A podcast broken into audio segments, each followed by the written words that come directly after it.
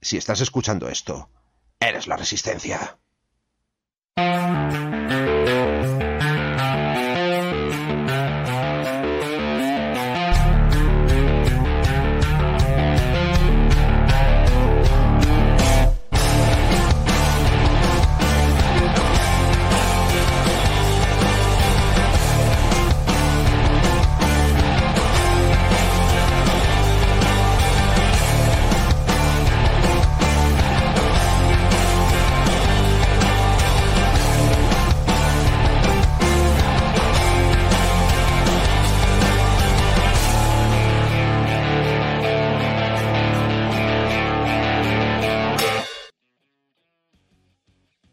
Hola a todos, bienvenidos al programa de septiembre de Hora Crítica.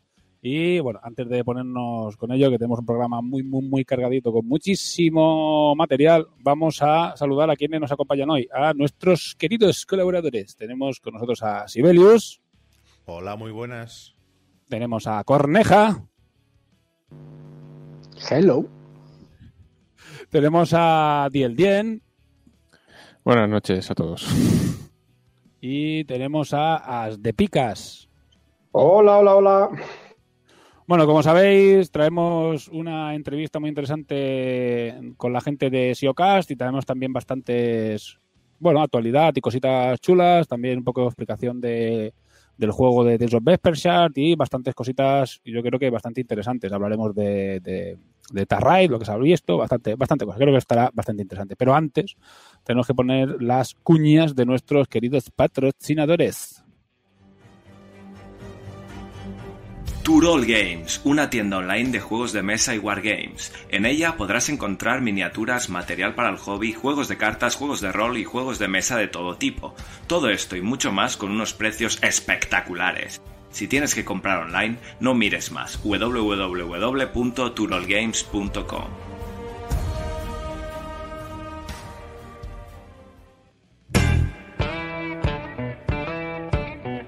Laser Art Mercenary, una empresa de fabricación de escenografía, bases, dashboards, tokens y todo tipo de accesorios para wargames en MDF y metacrilato. Geniales productos y mesas espectaculares. Síguelos en Facebook, Instagram y en su página web laserartmercenary.com.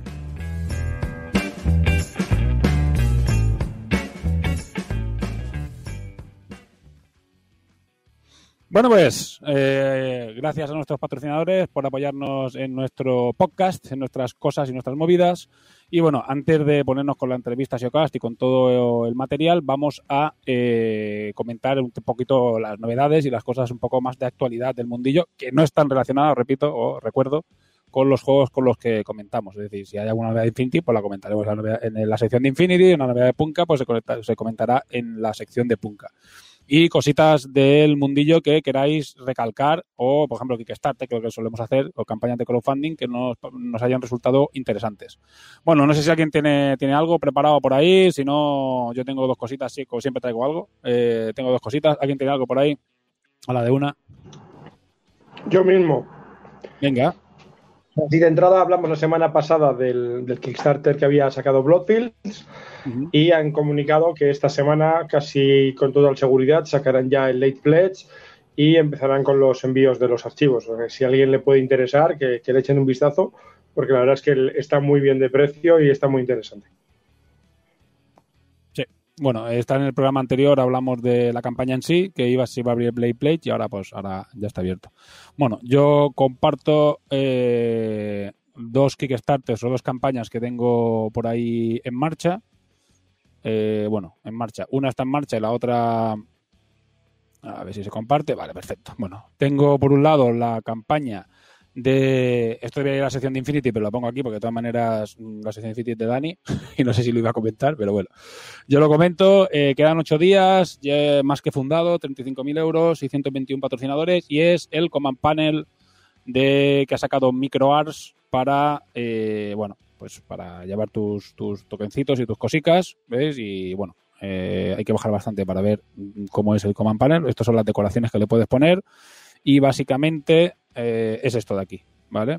Eh, este sería ya con todo el material, con los tokens incluidos, pero sin token pues sería esto de aquí, ¿ves? Viene una especie de panel magnético con una imagen que tú quieras. Esto sería la parte de atrás para tokencitos de que son de 15 milímetros. Eh, y veis, pues eh, vienen con unos imanes de, neodimio que se le pegan a los tokens y así los puedes tener pegaditos. Y además, pues tiene la versión está en plan pro que te viene con, un, con una funda para que lo lleves en el cinturón en plan, en plan flipado.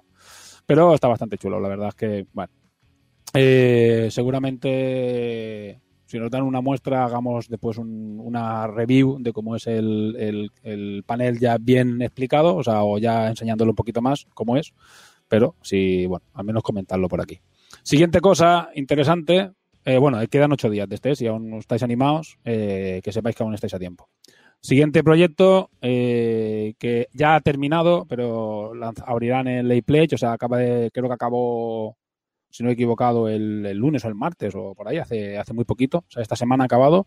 Eh, si no habéis estado a tiempo, bueno, pues creo que se va a abrir un Lay Plate, que es este jueguecito que a mí me ha hecho bastante gracia. Lance of Galthir es un jueguecito que nos salimos bastante de lo que solemos hablar aquí. Pero bueno, también lo quería traer. Es un juego de mesa eh, que en vez de miniaturas, pues lleva los típicos meeples aquí en plan molón, ¿sabes? recortaditos. Y bueno, pues es un. Me ha llamado la atención porque es un juego de mundo abierto, súper, súper narrativo, en el que puedes ir a cualquier lado y básicamente, bueno, pues utiliza también una aplicación para que no te hagas spoiler. Y hay, no sé, hay un par de vídeos bastante chulos de cómo es el juego, eh, dados personalizados. Bueno, me ha parecido bastante, bastante interesante, llamativo, un arte así bastante divertido. Eh, y bueno, y tenéis vídeos en, español, hay varios vídeos que explican bastante, eh, que explican muy bien cómo se juega. Vale, creo que son 70 euros. Eh, hay una versión en español hecha por Dos Tomatos, así que muy, muy interesante. Si, os gustan estos jueguecitos, pues mira, que, sepáis que está, que está ahí. Y ya está, espera que pongo esto de la otra manera. Bueno, si alguien más tiene que comentar algo más, si no, como tenemos mucha información, tiramos para adelante con, con la entrevista y de a la gente de SIOcast. ¿No? ¿Nadie? Vale, meto la cuña de SIOcast, que he hecho una cuñita posta.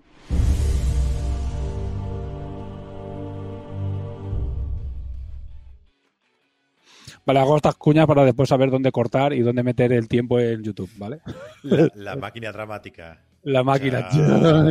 SIOcast, que viene por ti. Básicamente. Bueno, eh, da las gracias lo primero de todo a la gente de SEOcast, a Ferran, que es el CEO de SEOcast, eh, y que la verdad es que fueron muy amables y creo que os va a gustar la entrevista. Dura bastante. O sea, hay una explicación muy profunda de cómo es el sistema, el porqué, la empresa, todo. Así que no me voy a enrollar mucho y después, si queréis, eh, lo comentamos. Así que bueno, vamos con la entrevista. Bueno, pues chicos, como hemos comentado, vamos con la entrevista y la entrevista, charla, demostración con Ferran, CEO de SIOcast. Hola Ferran, ¿cómo estás? Hola Ramón, ¿qué tal? Eh, y bueno, eh, como ya sabéis, y ya lo he explicado, tenemos bastantes preguntas y muchas ganas de conocer este sistema, este proceso que hemos descubierto muchos por, por Corvus Belli, que algunos ya lo conocíamos de antes, pero eh, nada, queríamos pues, que nos contaras qué es esto de SEOcast, porque hay muchas dudas, hay mucha gente que tiene que tiene dudas sobre, sobre este proceso, cómo se hace, de dónde viene, de dónde sale. Resulta que hemos, tenemos la suerte de que es una empresa española y que podemos hablar con vosotros con, tranquilidad. Y la verdad es que, ostras, pues, eh, pues no queríamos perder esta oportunidad de, que, de hablar con vosotros directamente y nos contarais qué es, eh, qué es SEOcast. Pues bueno, pues cuéntanos, ¿qué es SEOcast? ¿Qué es SEOcast? Gracias, Ramón. Eh, por esta oportunidad. es cierto que no hay mucha información pública de SEOcast actualmente, eh, porque es una tecnología que desde hace más de cuatro años que está en el mercado, eh, se ha simplemente movido en los entornos profesionales. Es decir, es un, es un producto, un proceso que se ha ido instaurando como un nuevo método de fabricación de, de miniaturas, aunque no es nuevo, porque lleva ya cuatro años en el mercado y eh, lo que hemos desarrollado es una tecnología que junta ventajas de diferentes otros procesos para poder hacer principalmente miniaturas. Ah, como decíamos, es un producto, es un proceso, es una tecnología eh, que incluye ah, todo un paquete de soluciones, empezando por, por una máquina, que es una máquina inyectora, una máquina que hemos desarrollado. Es un proceso de inyección totalmente nuevo que no existía en el mercado para hacer inyección dentro de moldes de silicona. Es un tipo de silicona eh, muy parecido al que utilizan ya las empresas que hacen piezas de miniaturas de metal en centrifugación, en máquinas centrífugas. el proceso de la centrifugación es una, es una industria que se utiliza eh, globalmente para hacer no solo miniaturas, que sería un nicho interesante, ¿no? miniaturas de metal, sino se utiliza también para hacer sobre todo bisutería, para hacer hebillas de cinturón, complementos de moda, llaveros y uh, todo tipo de piezas metálicas relacionadas con el, uh, con el mundo de la, de la, moda, colecciones bajas, de bajas uh, tiradas, cortas, medias, no, no muy grandes. Y, estas, y todas estas empresas utilizan moldes de silicona vulcanizada. Es una silicona distinta de la, de la que se utiliza en resina, que es una silicona de, de líquida. Estamos hablando de una silicona sólida. Entonces, el, el, proceso en sí de SIOCAS, lo que hemos desarrollado es, un proceso, es una, una tecnología que lo que um, conseguimos es, utilizando ese mismo tipo de silicona que se utiliza en el sector baja fusión, bisutería y metal, como utiliza Corbus Belli en la producción de, de sus minis de metal, pues hemos creado un nuevo proceso de inyección de plástico. Y ese proceso pues es, ha costado muchos años de desarrollo, han sido varios millones de euros de, de inversión en el grupo eh, que ahora hablaremos de ello, del grupo Coniex, para poder uh, crear ese proceso que, uh, pues, que consigue pues, con un plástico propietario, que es una, una resina termoplástica, lo que conseguimos es uh, inyectarlo en el molde de forma correcta, de forma satisfactoria y luego también de forma repetitiva. ¿no? Esto es un proceso industrial.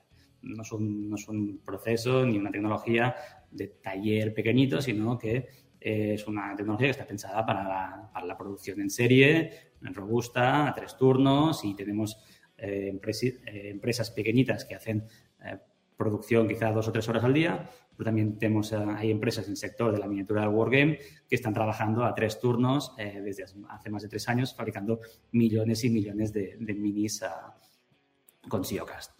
Entonces, es ahora, ¿no? Un poco que ha llegado un momento en la que las empresas de algunas empresas están empezando a anunciar públicamente que utilizan nuestra tecnología.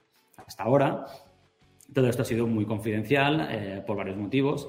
Primero, por uh, hay un tema de ventaja competitiva que se puede entender, ¿no? Muchas empresas no quieren explicar a su competencia eh, sus nuevos sistemas de producción, entonces no dicen nada. Pero también hay empresas eh, que tienen pues, miedo al cambio, a la reacción de, del, del cliente uh, o, o, simplemente se quieren ahorrar esfuerzos de comunicación. ¿no? Entonces aquí ese, ahora ese es un buen momento, después de todo este tiempo trabajando y instalando decenas y, bueno, decenas y decenas de máquinas en el mercado, donde pues, un anuncio como el de Corbus eh, permite poner eh, un poco en boca de todos y es poder explicar la tecnología al usuario final y también un poco qué ventajas va a haber ¿no? la, el, el, el, fan de, de, de, Corbus o de otras empresas que están comprando miniaturas hechas con Siogas a, a, todo esto, una cosa que, que has comentado antes, que pertenecéis a un grupo, decir, eh, os, bueno, hemos comentado vosotros de récord, que no sois un cuatro locos o cuatro colegas que os habéis juntado un día pedido unos préstamos y hecho unas historias, o, o un Kickstarter, quién sabe, ¿sabes? O para, para, para crear vuestra máquina, sino que pertenecéis a, una, a, un, a un grupo grande, de, a una empresa grande y que gracias a eso habéis podido hacer toda esa inversión en, una, en, en esta tecnología. O sea, no, que no se crea la gente que le han cogido cuatro señores ingenieros y han dicho, vamos a hacer una máquina para hacer muñecos. No, sino que ya venís de, claro, que venís de muy atrás. Es una cosa que descubrí off the records. ¿eh? Correcto. Detrás de SEOcast hay el grupo Coniex, que es una, es una, empresa que hace más de 40 años que está en el sector de, principalmente de fabricación de, de silicona. Es decir, el core del grupo, la, la, el negocio principal y donde hay más conocimiento, es en la fabricación y la formulación de silicona técnica para diferentes aplicaciones industriales. Uh, hay una rama, que es la que realmente está dentro del grupo de coñas, principalmente, que es la de fabricación de moldes para, para la baja fusión, ¿no? O centrífuga, depende de qué países se llama de una forma u otra, spin casting en inglés. Y, uh, y claro, uh, uno de nuestros principales clientes en el sector miniatura de hace muchos, muchos años es pues, la empresa Corbus Belli, que trabaja con las máquinas que suministra Coñes, el, el metal, el, las aleaciones de, de peltre, específicas para, para, pues, eh, para fabricar las, las, minis y también a, pues, la silicona. Eh, somos un proveedor principal en ese sentido de tecnología para Corbus y otras empresas del sector eh, nacional internacionalmente para todo lo que necesitan para producir. Mm. Y eh, el grupo pues fabrica silicona que se vende en todo el mundo en aplicaciones, pues como hablamos antes, de villas, de bisutería y vendemos, a, bueno, se, comercializa desde Asia, se vende silicona en China, aunque fabrican tres o cuatro veces más económica.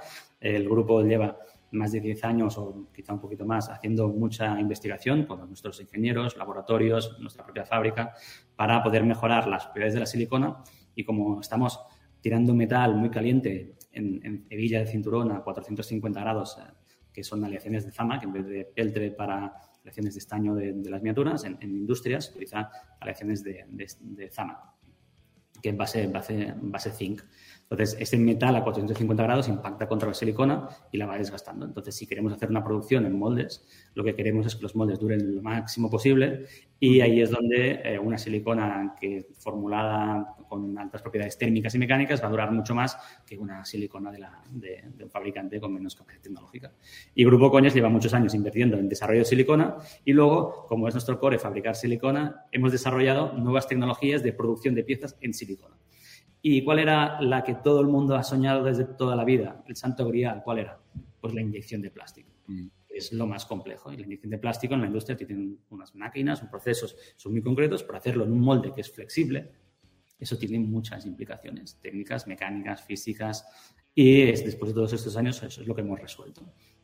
Y fruto de esto hay unas patentes uh, que ya están, son, están internacionalizadas, hay patentes en todo el mundo de este proceso, y el, y, no solo una patente, sino que una máquina que es la que es capaz de hacer ese proceso dentro de estos moldes eh, con, ah, y luego utilizando un poco las técnicas de toda la vida de utilizar la silicona de baja fusión, pero con una estrategia distinta, cogiendo las ideas, un poco la, estrategia de, producción que sí que viene de la inyección de plástico. ¿no? En vez de tener moldes redondos de baja fusión, tenemos uh, pues un moldes fractales donde vemos un punto de inyección central y una serie de canales de alimentación como tenemos en la inyección de plástico.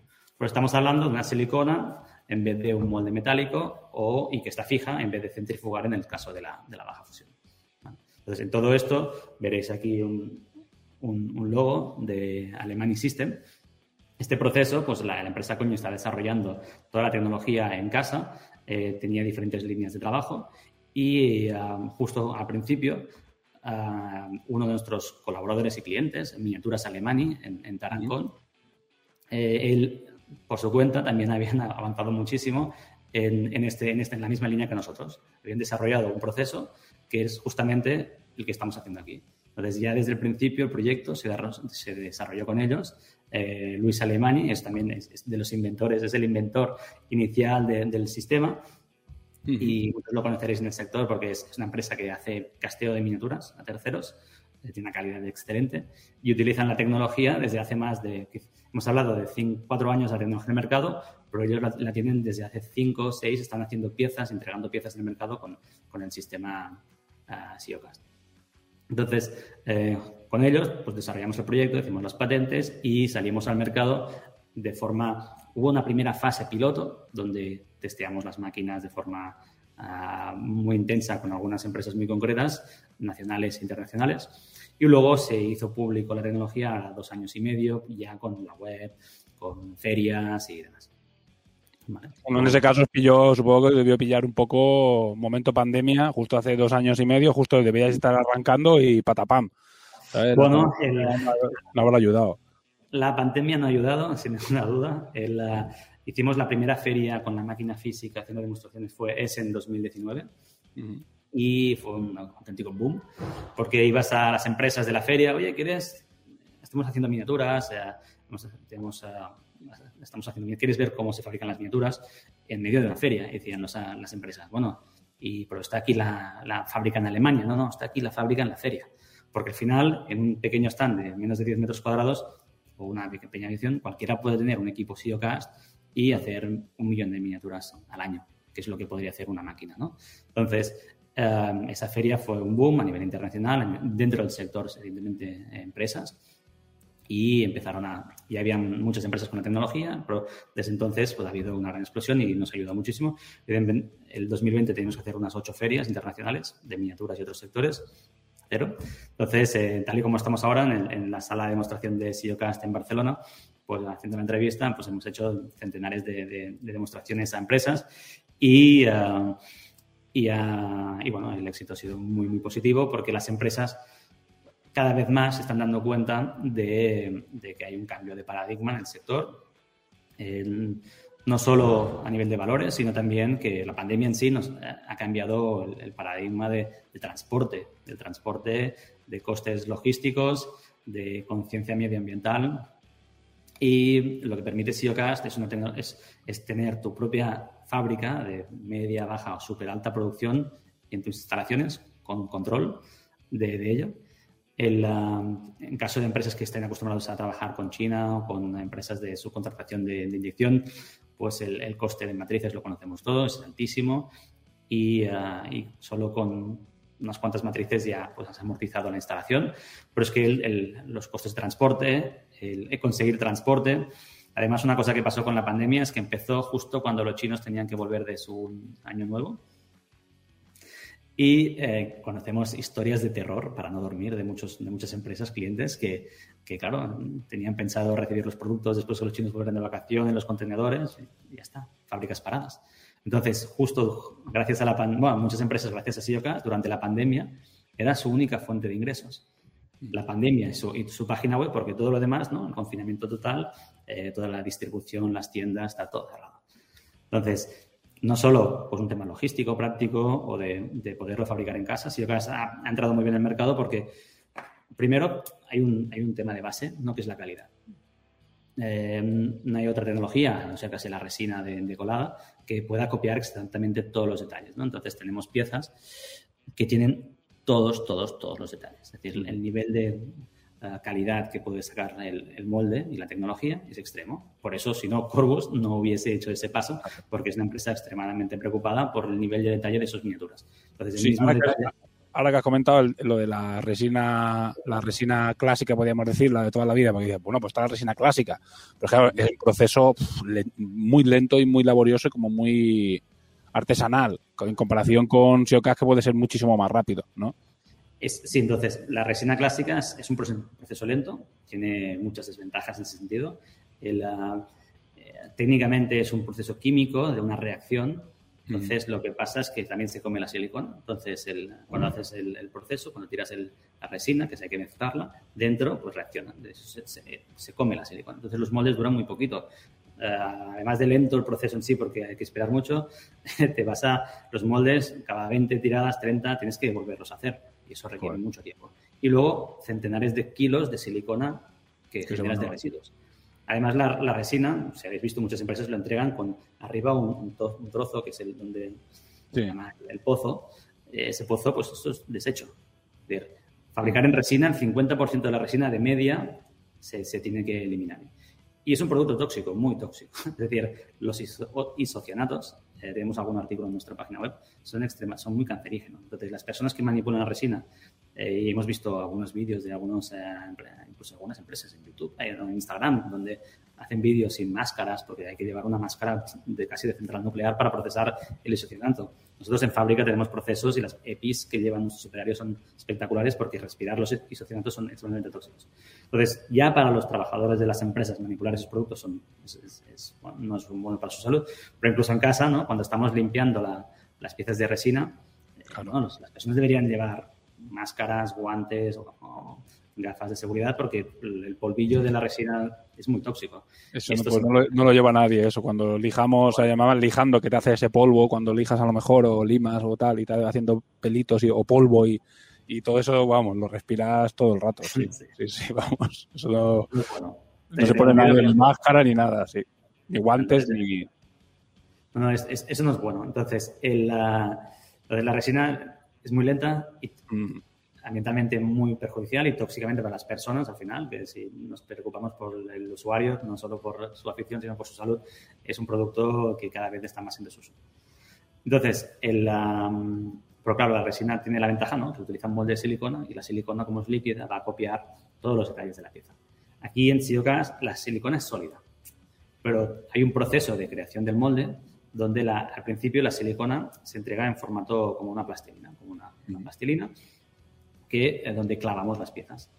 El, ah, cuando clavamos las piezas, lo que hace es copiar y hay que hacer un trabajo de manipulación del molde para poder ir a buscar la línea de partición. Hay que colocar las piezas con, con coherencia en, temas de técnicos de, de, proceso de inyección, pero luego queremos, tenemos que llevar la línea de partición donde nosotros queramos eh, para que pues, no nos quede en medio de la cara o que esté disimulada y que la pieza esté bien balanceada.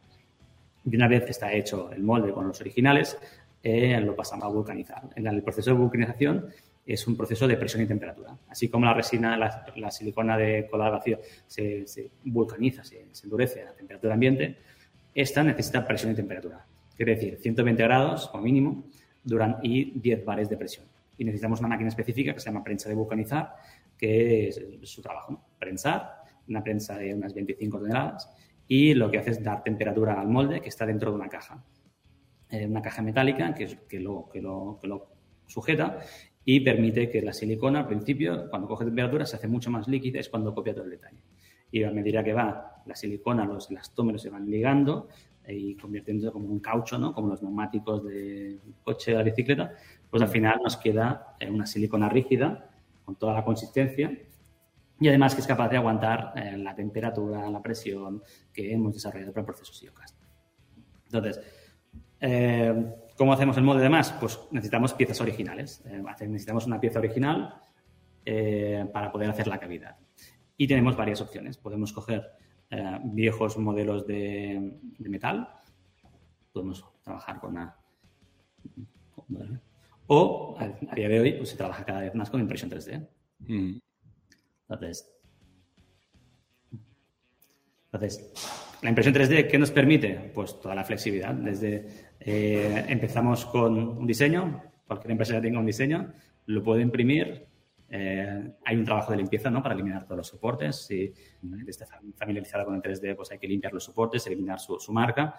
Y con, los, con algunas resinas que nosotros recomendamos, eh, ya puedes hacer directamente los moldes. Desde, desde imprimir, hacer el molde, pues puede ser pues, la noche, más la limpieza, un día y medio. Hacer el molde es un trabajo de una hora hora y media, dos, tres, depende de la complejidad de la pieza y cómo tenemos que jugar con la silicona. Pero una vez está hecho el molde, se ha vulcanizado, que es un proceso de 40 minutos, ya podemos entrar en alta producción. El molde puede entrar en máquina eh, y vamos a poder hacer con esta máquina, solo con la máquina, entre 40 y 50, depende de la pieza, 30 a 50 ciclos por hora. Por lo que el nivel de producción es, es, ya estamos hablando, pues, de un proceso industrial. Eh, unas 10, 15 veces más rápido que la producción de resina. Es más o menos igual de rápido que la fabricación de piezas de metal en centrifugación, porque quizá el proceso es más lento, pero luego el control, al final la velocidad de producción es casi la misma que el metal, o exactamente la misma. Y claro, y claro, no podemos comparar con la inyección de plástico porque se hace en otro, en otro país, eh, pero bueno, es equivalente casi porque los plazos de hacer una matriz, más la, producción, más los costes, los stocks, ¿no? Cuando una, una, empresa hace inyección de plástico, pues tiene un periodo mínimo. Entonces, cuando hablamos de, valores medioambientales, eh, cuando comparamos SIOCAS con la inyección de plástico, nos encontramos que, claro, el coste de hacer una matriz en China, ah, el coste de transporte, los stocks, ¿no? que hay que, hay que hacer mínimo 5.000, por ejemplo, y luego quizás se venden 3.000. Entonces hay 2.000 que, que, se han transportado por nada, se han fabricado por nada y luego no se pueden, se van a la, se van a la basura. Y luego que en la matriz no sabemos que quizá el 50% o menos o más, depende, es plástico que se tiene que tirar y no se puede, desaparecer para siempre. En cambio, bueno, eso que te iba a decir, que, lo que le ibas a decir, que es que el tema de que SIOCAST es reciclable y es reutilizable, ¿no? Es una de las ventajas que tiene referente, bueno, también lo es, pero referente al plástico, que si nos vamos a ir hacia ese mercado, digamos, de, un poco el plástico o, esa resina plástica y tal, pues sería un poco lo bueno que tiene en comparación con las demás es que sí que es reciclable. Correcto, es decir, cualquier, ya en producción, eh, las empresas, casi todo lo que no se utiliza, por ejemplo, eh, esto es una, una matriz, ¿no?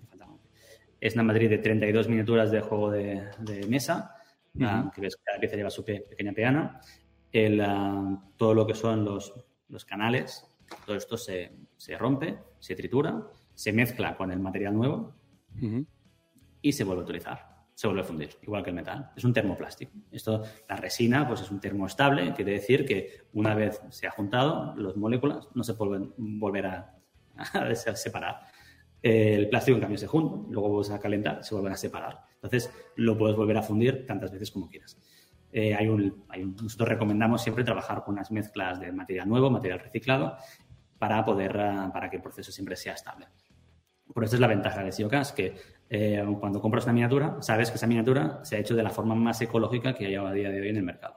Mm. Es, una, es, un proceso que es muy respetuoso el medio ambiente comparado con lo que tenemos ahora a día de hoy, porque la silicona, los moldes de silicona de SIOCAS nos van a durar entre 300 y 500 ciclos, cuando los de la silicona de vacío son 20, 30, 40 y se genera una cantidad de residuos y además que la propia resina desechamos pues más del 50% muchas veces. Y lo mismo pasa en, en inyección de plástico.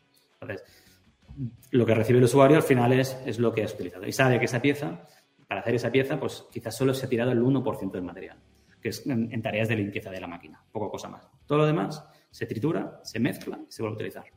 Y se ha hecho en casa de, de tu fabricante favorita. Es decir, cuando alguien compra una miniatura SIOCAST hecha con nuestra tecnología, pues sabe que uh, en esa empresa quizás han generado uno, dos, tres, hemos visto personalmente empresas que con una máquina han generado 15 puestos de trabajo nuevo.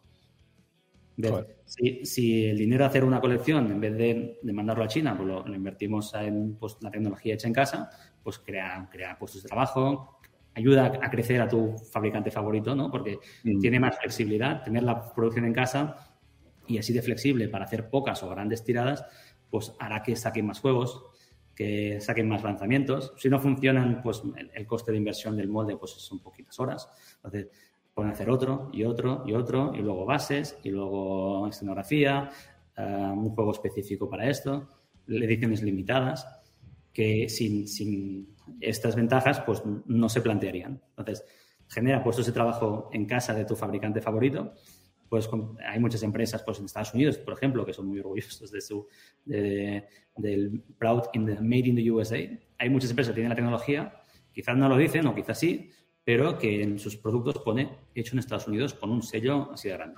Incluso la, el nombre de la colección, como Reaper Bones, pues hay el Reaper Bones USA, eh, que quiere decir que está hecho en Estados Unidos, está hecho con SEOcast, eh, es, será público creo que ayer, público y porque no, si, si, no igual hay que retrasar la, la entrevista. No, me hicieron la convención la Reaper. Ah, vale. y um, entonces el, um, el, hecho de hacerlo en local de no depender de un proveedor tercero específicamente de un país donde la mano de obra pues eh, no se considera no está muy bien tratada. Entonces el, uh, eso tiene un valor ¿no? de, hacia el producto final que estás comprando pues hecho con Siogas sí. bueno en ese aspecto por experiencia propia, yo creo que si el cliente lo valora muchísimo más de lo que, de lo que pueda parecer.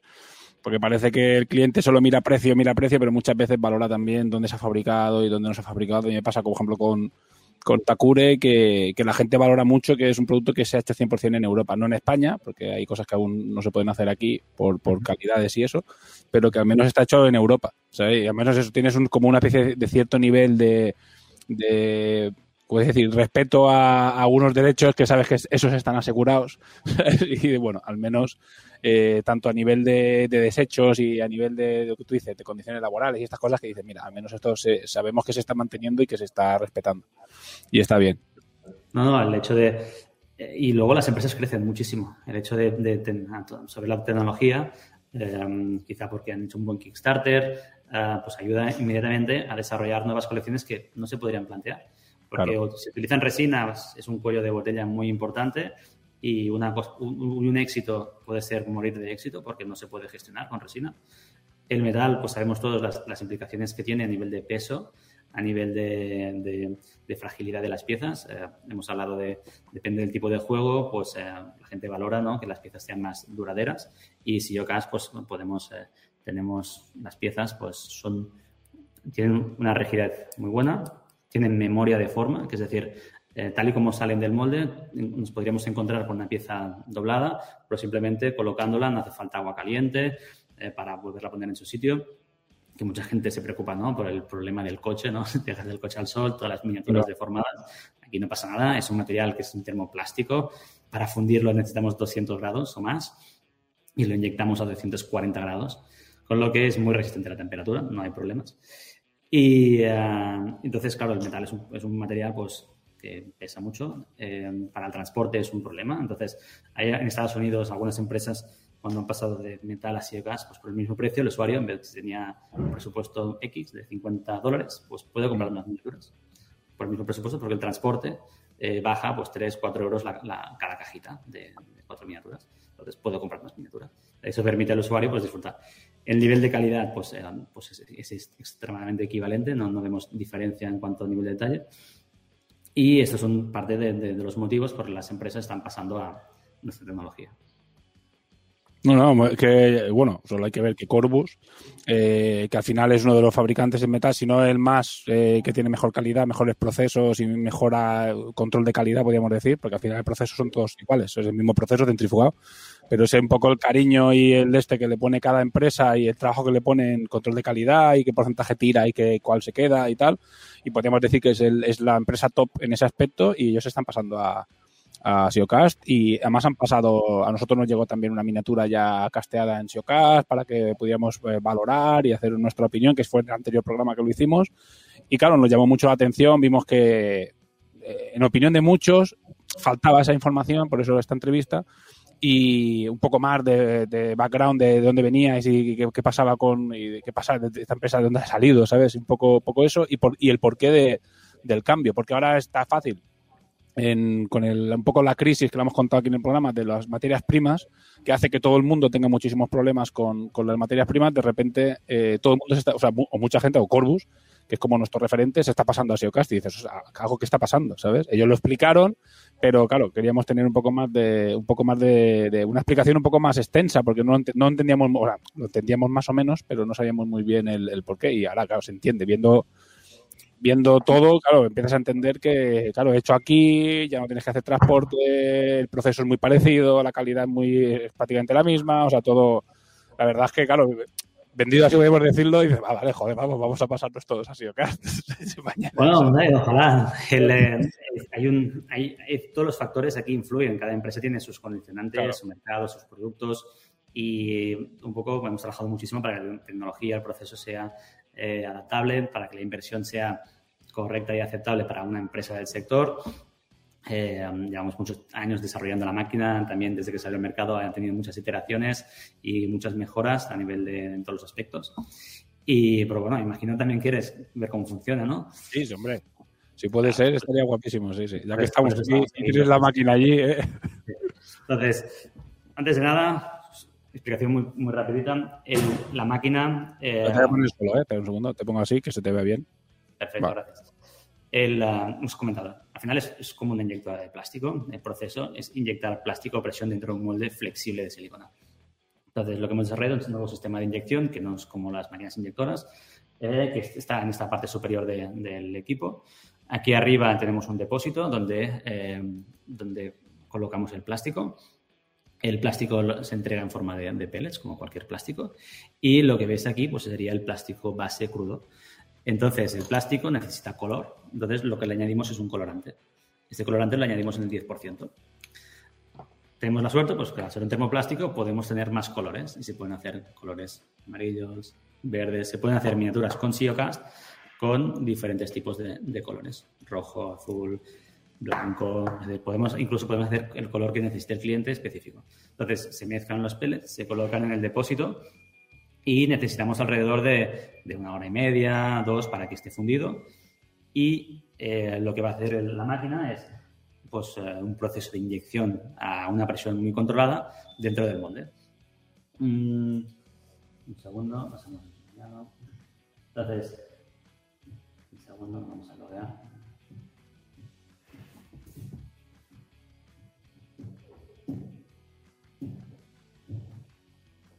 Entonces, cada molde tiene su receta de inyección, sus parámetros, desde tiempos, presiones, eh, eh, enfriamientos. Entonces, la máquina nos va a guardar alrededor de 15.000 recetas de moldes distintos y lo que uh, y simplemente cuando un molde ya está calibrado, está hecho, está configurado y calibrado, se guarda la receta en su interior y cuando vamos a trabajar, por ejemplo, este, es, este molde es el molde de, los elfos, lo colocamos en la máquina.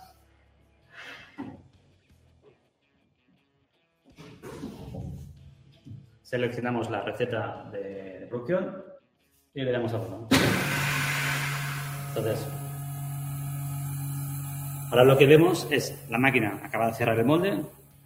El, uh, es un sistema de prensa, como tenemos que cerrarlo a una presión muy determinada, que también es controlable.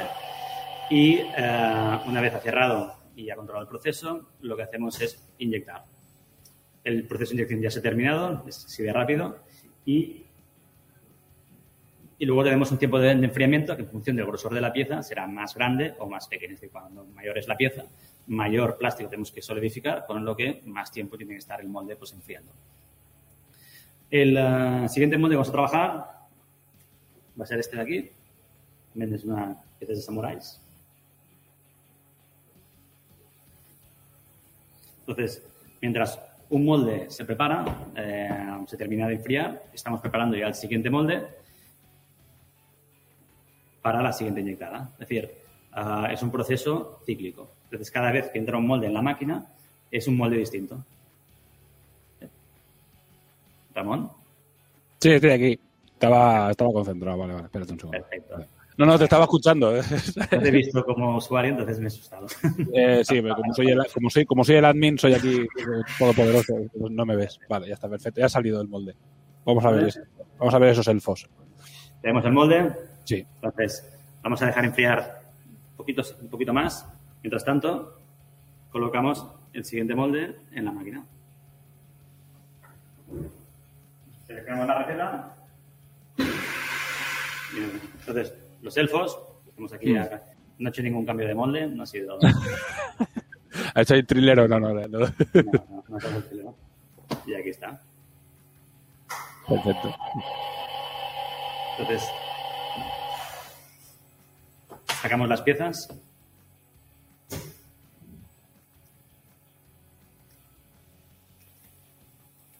Claro, necesita el proceso de enfriamiento, sí o sí, porque, claro, a, a, si inyectas a 200 y pico grados y no esperas un poquito a que se, a que se enfríe un poquito, claro, se seguirá estando blando. O sea, blando, seguirá estando eh, deformable. Y así ya. Con el plástico fundido y vemos que ya el proceso ha terminado. Tenemos ya ocho miniaturas perfectas, espectaculares, claro. en, en, menos de un minuto. Y con todo el detalle que queríamos. Entonces, mientras nosotros procesamos estas piezas, las, las les quitamos los, los bebederos, pues hacemos otro molde que ya ha terminado. Este lo vamos a dejar un poquito más porque las piezas son, tienen cuerpos más, más gordos. Pero, como veis, es un proceso iterativo que va.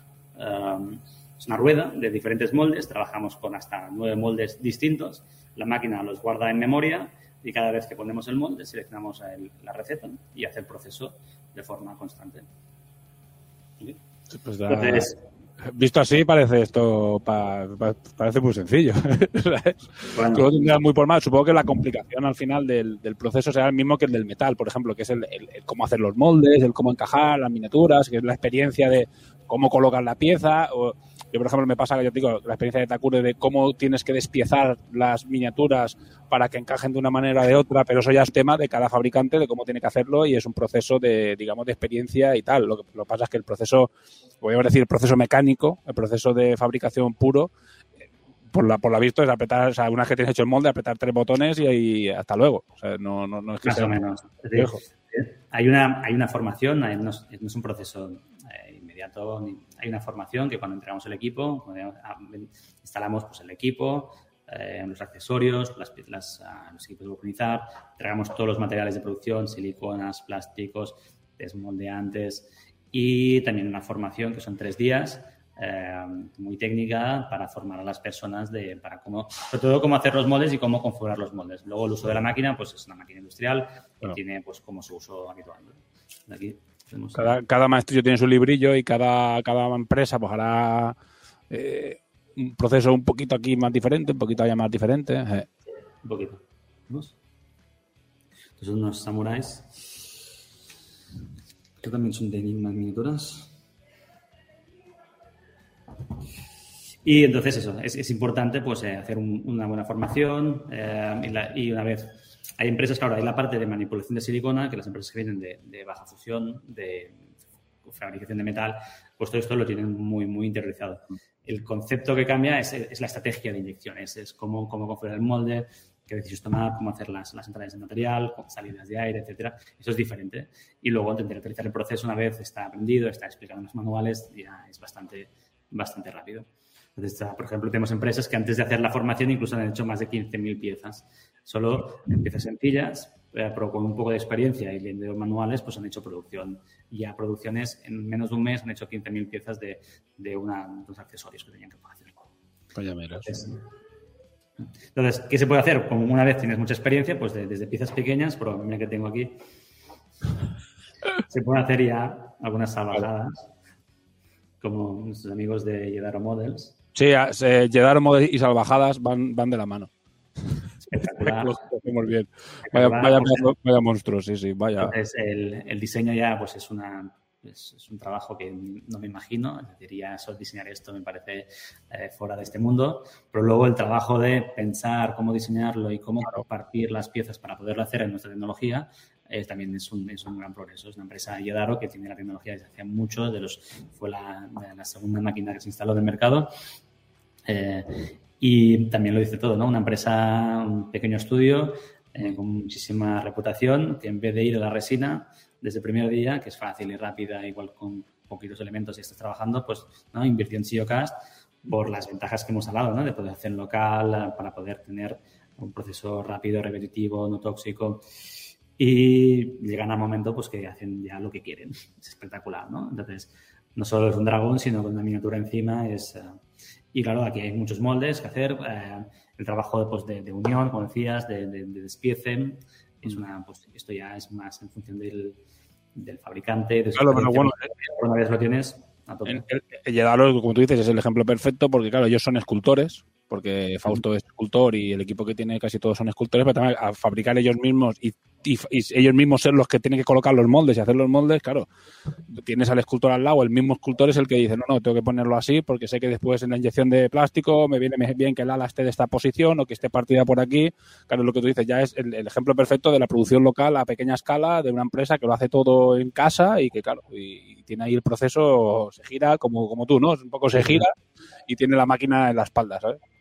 Más o menos, claro, esa es la ventaja. El, diseñar para design for manufacture, diseñar para fabricar, es, es importantísimo. Entonces, uh, siempre ha habido como los diseñadores uh, y los productores. Entonces, siempre ha habido un gap ahí muy importante y, y bueno, en, algunas empresas esto se hace muy, muy cortito, en otras sigue siendo grande y hay que trabajar para que todo el mundo esté alineado, porque al final lo que quieren es un negocio, vender y sacar el producto al mercado. Entonces, hay escultores que hacen piezas posiciones imposibles que no son posibles ni con, ni con inyección, ni con resina, ni con nada. Y luego hay el trabajo de corregir. Pero claro, es, al hecho, por ejemplo, si ocas o la resina, al ser flexible, te permite hacer muchas contrasalidas, es decir, piezas muy... Uh, sí, que a lo mejor tengan un poco de recoveco, pero que después al sacar... interiores, cosas que en inyección de plástico nunca podrás hacer, tienes que partir las piezas y, y, pues el usuario final tendrá que estar muchas más horas cortando, colando cuando aquí pues las piezas salen ya mucho más complejas ya desde un, desde un inicio. O sea que uh, recorta tiempo en la preparación de, de, las piezas. No, no, sí, la verdad es que no. Eh, es que la. A ver, entiendo que, que la inversión que, hizo la empresa y que la, el, toda esa búsqueda de, de, un nuevo proceso, viendo el resultado final, se entiende perfectamente, porque eh, realmente es ya no solo, aparte de porque es más ecológico y tal, o sea, al menos como mínimo es tan rápido y tan... Eh, con una calidad tan parecida al metal, que es lo que nosotros hablábamos, que es una, una, una, calidad y un acabado y una velocidad, que es lo que nosotros habíamos entendido de todo lo que habíamos eh, escuchado y leído por ahí, que era prácticamente un proceso muy similar en todo, ¿sabes? Sobre todo en acabado final, que no es un proceso que después te queden miniaturas menos detalladas o te queden miniaturas menos, me, menos, menos perfectas, o como tú dices, o que tengan que tener que sean más planas, por lo que sea, porque el proceso tiene que obligarte a ser muy planitas, o porque no, no, no, no, que es prácticamente igual que el metal o que la resina. Y dices, ostras, pues, si ya estás dando la calidad máxima y encima el proceso, ya solo por la parte ecológica, ya es la hostia, pero si después ya le sumas el valor añadido de está hecho aquí, lo tienes en casa, la inversión es, es pequeña, lo, o relativamente pequeña, pues unas empresas pequeñas pueden, eh, pueden hacer, ponerse la máquina y, y hace eh, su producción al 100%, cambia el color, no sé. La verdad es que nosotros eh, encantados, ¿eh? ganas de ver más. A ver, yo, he- yo conozco porque he trabajado con Fausto y porque, por ejemplo, tengo el busto de mi juego de la Caraguri lo hizo Fausto y ya se hizo en Siocast y a, y a los pintores que se lo he mandado y tal y cual, todo el mundo está encantado y diciendo, joder, que la calidad es súper buena, la calidad es muy bonita. Aparte de eso, que Corbus mandó muestras a muchísimos podcasts, de muchísimos blogs y tal y cual, de, de, un, de un remoto también y la gente ya ha podido ver que la calidad es, la calidad es muy alta, la calidad es muy buena. No, no, no, y además que la- el proceso es muy parecido, o sea, a nivel de despieces y eso es muy parecido al del metal y muy parecido al de, al de las otras, al, de la, al del metal en sí. Con lo cual, digo, nosotros encantados, o sea, ganas de ver más y que más gente lo, lo, lo aproveche. Realmente hay, hay ventajas, eh, como comentas, y a nivel de calidad está al, al nivel del metal o de la resina, de, de copiar todos los detalles. Y una vez, a veces las piezas imprimadas no ves la diferencia entre una pieza y la otra a nivel de, de detalles. El, nos- el color gris de las minis ayuda mucho a cuando la ves pues a, a tener esa apreciación de detalle, detalle que, que esta es la misma mini, entonces el, Claro. Es Es que- el, brillo- el brillo del metal no ayuda a ver las el- tanto el detalle como el gris, hay un efecto primero wow que es, que es interesante, pero luego si lo que haces es un material que lo, lo puedes eh, pintar si quieres sin imprimación, depende de qué mini, es un tema artístico, decisión del usuario, ¿no? Pero el material puede absorber la pintura sin imprimación. Y, eh, y eso también da ventajas en algunos casos, eh, depende de, claro, es una decisión personal, ¿eh? pero también en la- una vez que está pintada puedes manosear la pieza, la puedes doblar y la pintura no va a saltar. Con lo que, y luego la resistencia de las minis las tiras al suelo y no se va a romper. Claro. Ni rompes Y hay el- ni rompes el suelo. Algún youtuber que con piezas montadas de, incluso de Corbus ha hecho las pruebas, las ha Claro. tirado y no se han roto. No, ha habido, ha habido algún blog que ha hecho pruebas de todo tipo, metiéndolas con todo tipo de resinas, de, de desmoldeantes, de, de- o sea, de, de todo tipo de, o sea, de, ¿cómo se dice? De, para despintar miniatura, líquido de freno, ha hecho todas las pruebas posibles y bueno, ahí está. No sé si, supongo que habréis hecho algo similar, pero es que el tío igual prueba 20, 20 procesos diferentes o 30, es una barbaridad. Un, no sé si es un inglés o un americano y es una locura. Y, y no, y aguanta bien, o sea, la pieza ni se funde en ningún momento, ni, ni se deforma, ni, ni nada. ¿Sabes? Estamos- sí, en ese sentido estamos muy contentos del material, porque es un material propietario que hemos tenido que desarrollar para este proceso. Es un material que no existe en el mercado, un- plástico con unas propiedades que no había, que no lo puedes encontrar en ningún fabricante, porque eh, poder, para poder tener una pieza con el material, la textura, la rigidez, la flexibilidad, la resistencia, eh, y que pueda entrar en un molde flexible, eh, pues claro, no se cumplen todo. En, entonces, Claro. es algo, se ha trabajado muchísimo en hacer este material y bueno, ahora muy contentos de, de la adopción. Claro, se conocen nombres como Corbus, como Yedaro, por detrás de tecnología pues hay empresas como grandes fabricantes que fabrican millones de piezas como Battlefront, Miniatures, eh, Warlord Games, Cho Reaper. Hay empresas en Canadá muy orgullosos de trabajar muy estrechamente con Creature Caster, una empresa de, de- de escultura de miniaturas fantásticas. Ya también hacen infantería de, de- terror espectacular, que están considerados pues también en máximo nivel de calidad de escultura a nivel de, miniaturas y de miniatura fantástica. Y cuando descubrieron tecnología, pues enseguida se tiraron, la adoptaron. Luego Level 52 Studios, una, una empresa también líder en, en fabricación de props, de, figura de colección, de juegos de, de Sony, de películas de Paramount. También estamos haciendo la formación ahora esta, esta semana pasada, porque ah, van a pasar mucha de su producción en China, de alta calidad, pues en, en local en SEOcast, y han creado una empresa, se llama Broken Anvil Miniatures, que utilizan también SEOcast para fabricar. Y hay fábricas pues, en Australia, en eh, Hong Kong, en Malasia, pues en Inglaterra hay muchas, en Polonia, Titan Forge. Titan Forge sería quizá un referente del sector porque es el número uno de Patreon de STLs. Y Titan Forge, claro, el negocio de STLs es un negocio muy concreto y muy correcto, pero claro, la miniatura física pues les permite hacer mucho más volumen. Y tienen, aunque tengan una granja de impresoras 3D, pues han, pues han invertido en SEOcast para poder hacer pues la gran producción porque les da pues la flexibilidad, la producción y la calidad que, que necesitaban. Y Titan Force sería pues el número uno en, en Patreon de, de STLs, ¿no? Del sector. Sí, y así podríamos decir. Hemos, hablado, hemos hablado de ellos, sí. Además, eh, justo hicieron un Kickstarter hace muy poco, en el que sí que sacaban las miniaturas físicas y yo que lo estuve mirando y no me fijé en que. O sea, ni me pregunté en qué material lo hacían, sinceramente. O sea, no sabía. Pues había miniatura física y dije, pues perfecto, pero no, Hay muchas fotos de su proceso de producción de moldes, de todo, todo hecho en Sillocast. Ah, ostras, pues mira. Eso es bueno saberlo. Comentamos de ese y no hablamos del tema de SEOK para que veas lo que tú dices, ¿no? Que tal vez haya muchas empresas, Warlo, por ejemplo, sí que lo has nombrado, que, igual hace tiempo o que ya, ya hay gente que tiene productos hechos y no se ha dado cuenta que es Geocast, ¿sabes? Que podría ser perfectamente. Puede ser. Eh, y otras empresas que vengan del metal, podría ser como Gripping Beast, que es un fabricante clásico de miniatura de metal, pues también que está haciendo parte del salto a, a en el salto del metal a SEOcast, claro, también hay un factor adicional que hemos visto todos, que es el, cambio de precio ¿no? del estaño, hmm. que está desbocado, que se ha más que duplicado en los últimos, en los últimos 12 meses. Y nosotros, como somos proveedores de, metal a muchas empresas, pues esto también nos, está afectando a nosotros y, como grupo Coña, si hablamos, no sé yo qué, eh, nos está afectando a, pues, en el día a día porque vemos que muchas producciones están, están limitándose por el precio y el coste del metal, que es, que es abusivo y además hay una incertidumbre muy importante. No sabemos si va a seguir subiendo, bajando, porque el metal va, se cotiza en la bolsa de metales de Londres y al final detrás de las empresas las, hay minas, hay fondos de inversión. Eh, China está copiando materiales también de chips, por eso el tema de los chips está afectando a tantas empresas de automoción. Nosotros también nos vemos afectados en la producción de máquinas de silicas un poquito con el tema de los chips eh, todo esto globalmente estamos en una época muy, muy compleja, nos afecta a todos en nuestro día a día y claro, intentamos aportar nuestro granito de arena. Perfecto. No, pues la verdad que no, hay mucho más que decir. El tema de lo que yo hemos hablado también en el podcast, del tema de la crisis de las materias primas, que por ejemplo a nosotros nos ha afectado de forma indirecta.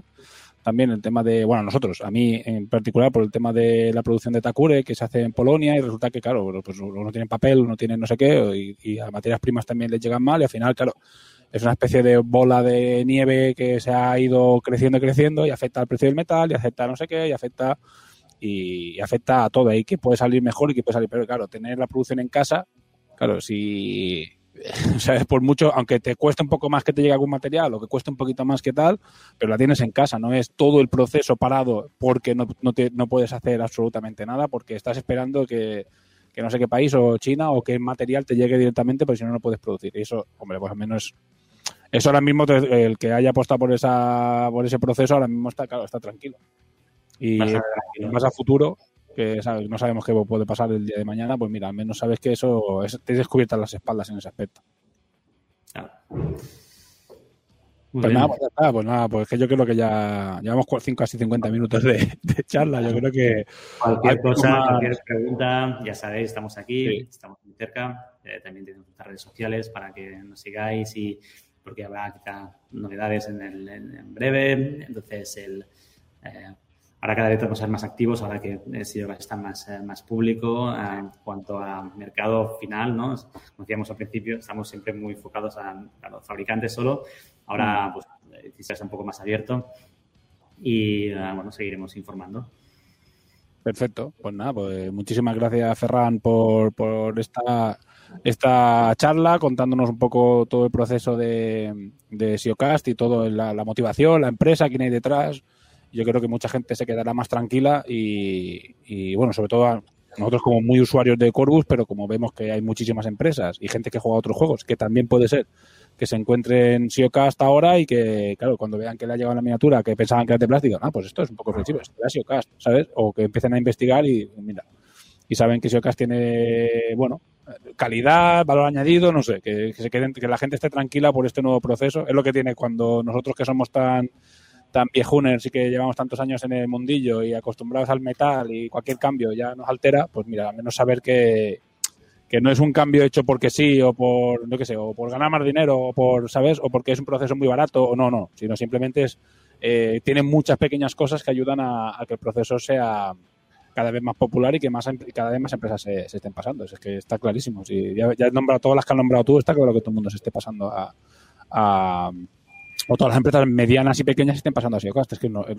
tiene toda la lógica del mundo. Pues nada, muchas gracias. La verdad que un placer. por la oportunidad, por explicarnos. Vale, pues chicos, eh, saludo para Ferran y seguimos con el podcast. Vale, pues ya estamos aquí. ha sido largo el ratete. Espérate un segundo, que tengo que meter a. A, a nosotros nos pasa con tu sección, eh, Corneja. ¿Sabes? Te la tenía guardada, te la voy a poner en privado. Pero, pero, vamos a ver, si dura 10 minutos no llega, ¿qué cojones estáis durmiendo? Pues imagínate, ¿sabes? Joder, la, la, entrevista más interesante que haremos, que haremos seguramente en mucho tiempo o que habremos hecho nunca, ¿sabes? porque la verdad es que cuenta muchas cosas y, habla de muchas empresas que no teníamos ni idea que, que estaban trabajando con, con ya desde hacía bastante tiempo, como Warlord o, ¿sabes? o bastantes empresas grandes. Así que es interesante la, la, entrevista y ver un poco el proceso. No sé si os ha quedado alguna pregunta en el tintero o a alguien del chat se le ha quedado alguna pregunta en el tintero. Dice, mira, Drunk, Drunk que es, bueno, es un super mega veterano eh, y juega a todo, ¿sabes? Le da toda la droga que pilla por el, a todo. Eh, bueno, y le pareció interesante. Es que yo creo que, que realmente es muy interesante y que, y que solventa muchas dudas. Yo creo que después de esto te quedas, te quedas, yo al menos me quedo más tranquilo. Bueno, yo, yo estaba tranquilo ya, que, el busto la cara curis de Siocast. Pero es decir, que al menos la gente no tendrá el feedback que habíamos recibido nosotros, era como muy, muchas dudas, mucho, mucha incógnita y mucha historia, y ahora ves que bueno, que al menos todo tiene, todo encaja y tiene, tiene cierta lógica. Bueno, no sé si alguno quiere comentar algo referente a esto, que veo a todos muteados. Corneja. Abrázate a tu, a tu osito. Vale, pues nada, vamos con las secciones.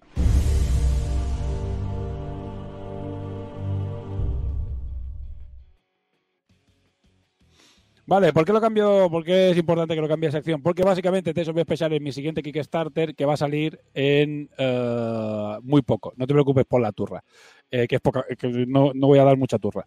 Eh, eh, va a salir seguramente, si no hay cambios y movidas raras, a finales de este mes, 24 de septiembre es la fecha que tenemos nosotros como objetivo de lanzar el Kickstarter. Vale, decir que es un Kickstarter que básicamente es un reglamento, ¿vale? Es un reglamento para jugar con cualquier miniatura de fantasía. Cualquier miniatura de fantasía o incluso algo de steampunk o algo fantástico, pero sin irnos ya a tema futurista, casi prácticamente puedes jugar con cualquier cosa. ¿Qué pasa con Tales of Vespershire? Tales of es una colaboración que hacemos con eh, una empresa que se llama, ahora lo voy a compartir, eh, Eldritch Foundry, que es una empresa de estas que hace uh, miniaturas personalizadas que te puedes personalizar tú eh, a través de su aplicación. ¿Sabes? Que bueno, no sé si si puedo, voy a intentar enseñarla aquí. Espérate un segundo, que igual, igual, igual lo, lo, hago off the record, que igual, igual me yo cosas que no debería enseñar. Vale, eh, básicamente, pues es una aplicación que utilizas para personalizarte tus propias miniaturas eh, online y después tienes dos opciones: descargarte la miniatura uh, en STL, que vale 4 dólares, o descargarte la. A ver si se carga esta. Se ha quedado atacado. A ver, vale. ¿Veis? Hostia, ya, igual le estoy exigiendo demasiado al ordenador, ¿no? Pero bueno, bueno, lo vamos a intentar. Eh, como veis, puedes personalizarte, ponerte un orco. Madre de Dios. Que te iba a decir que no, no, le estás pidiendo tanto al ordenador porque la aplicación incluso funciona bien en móvil, ¿eh?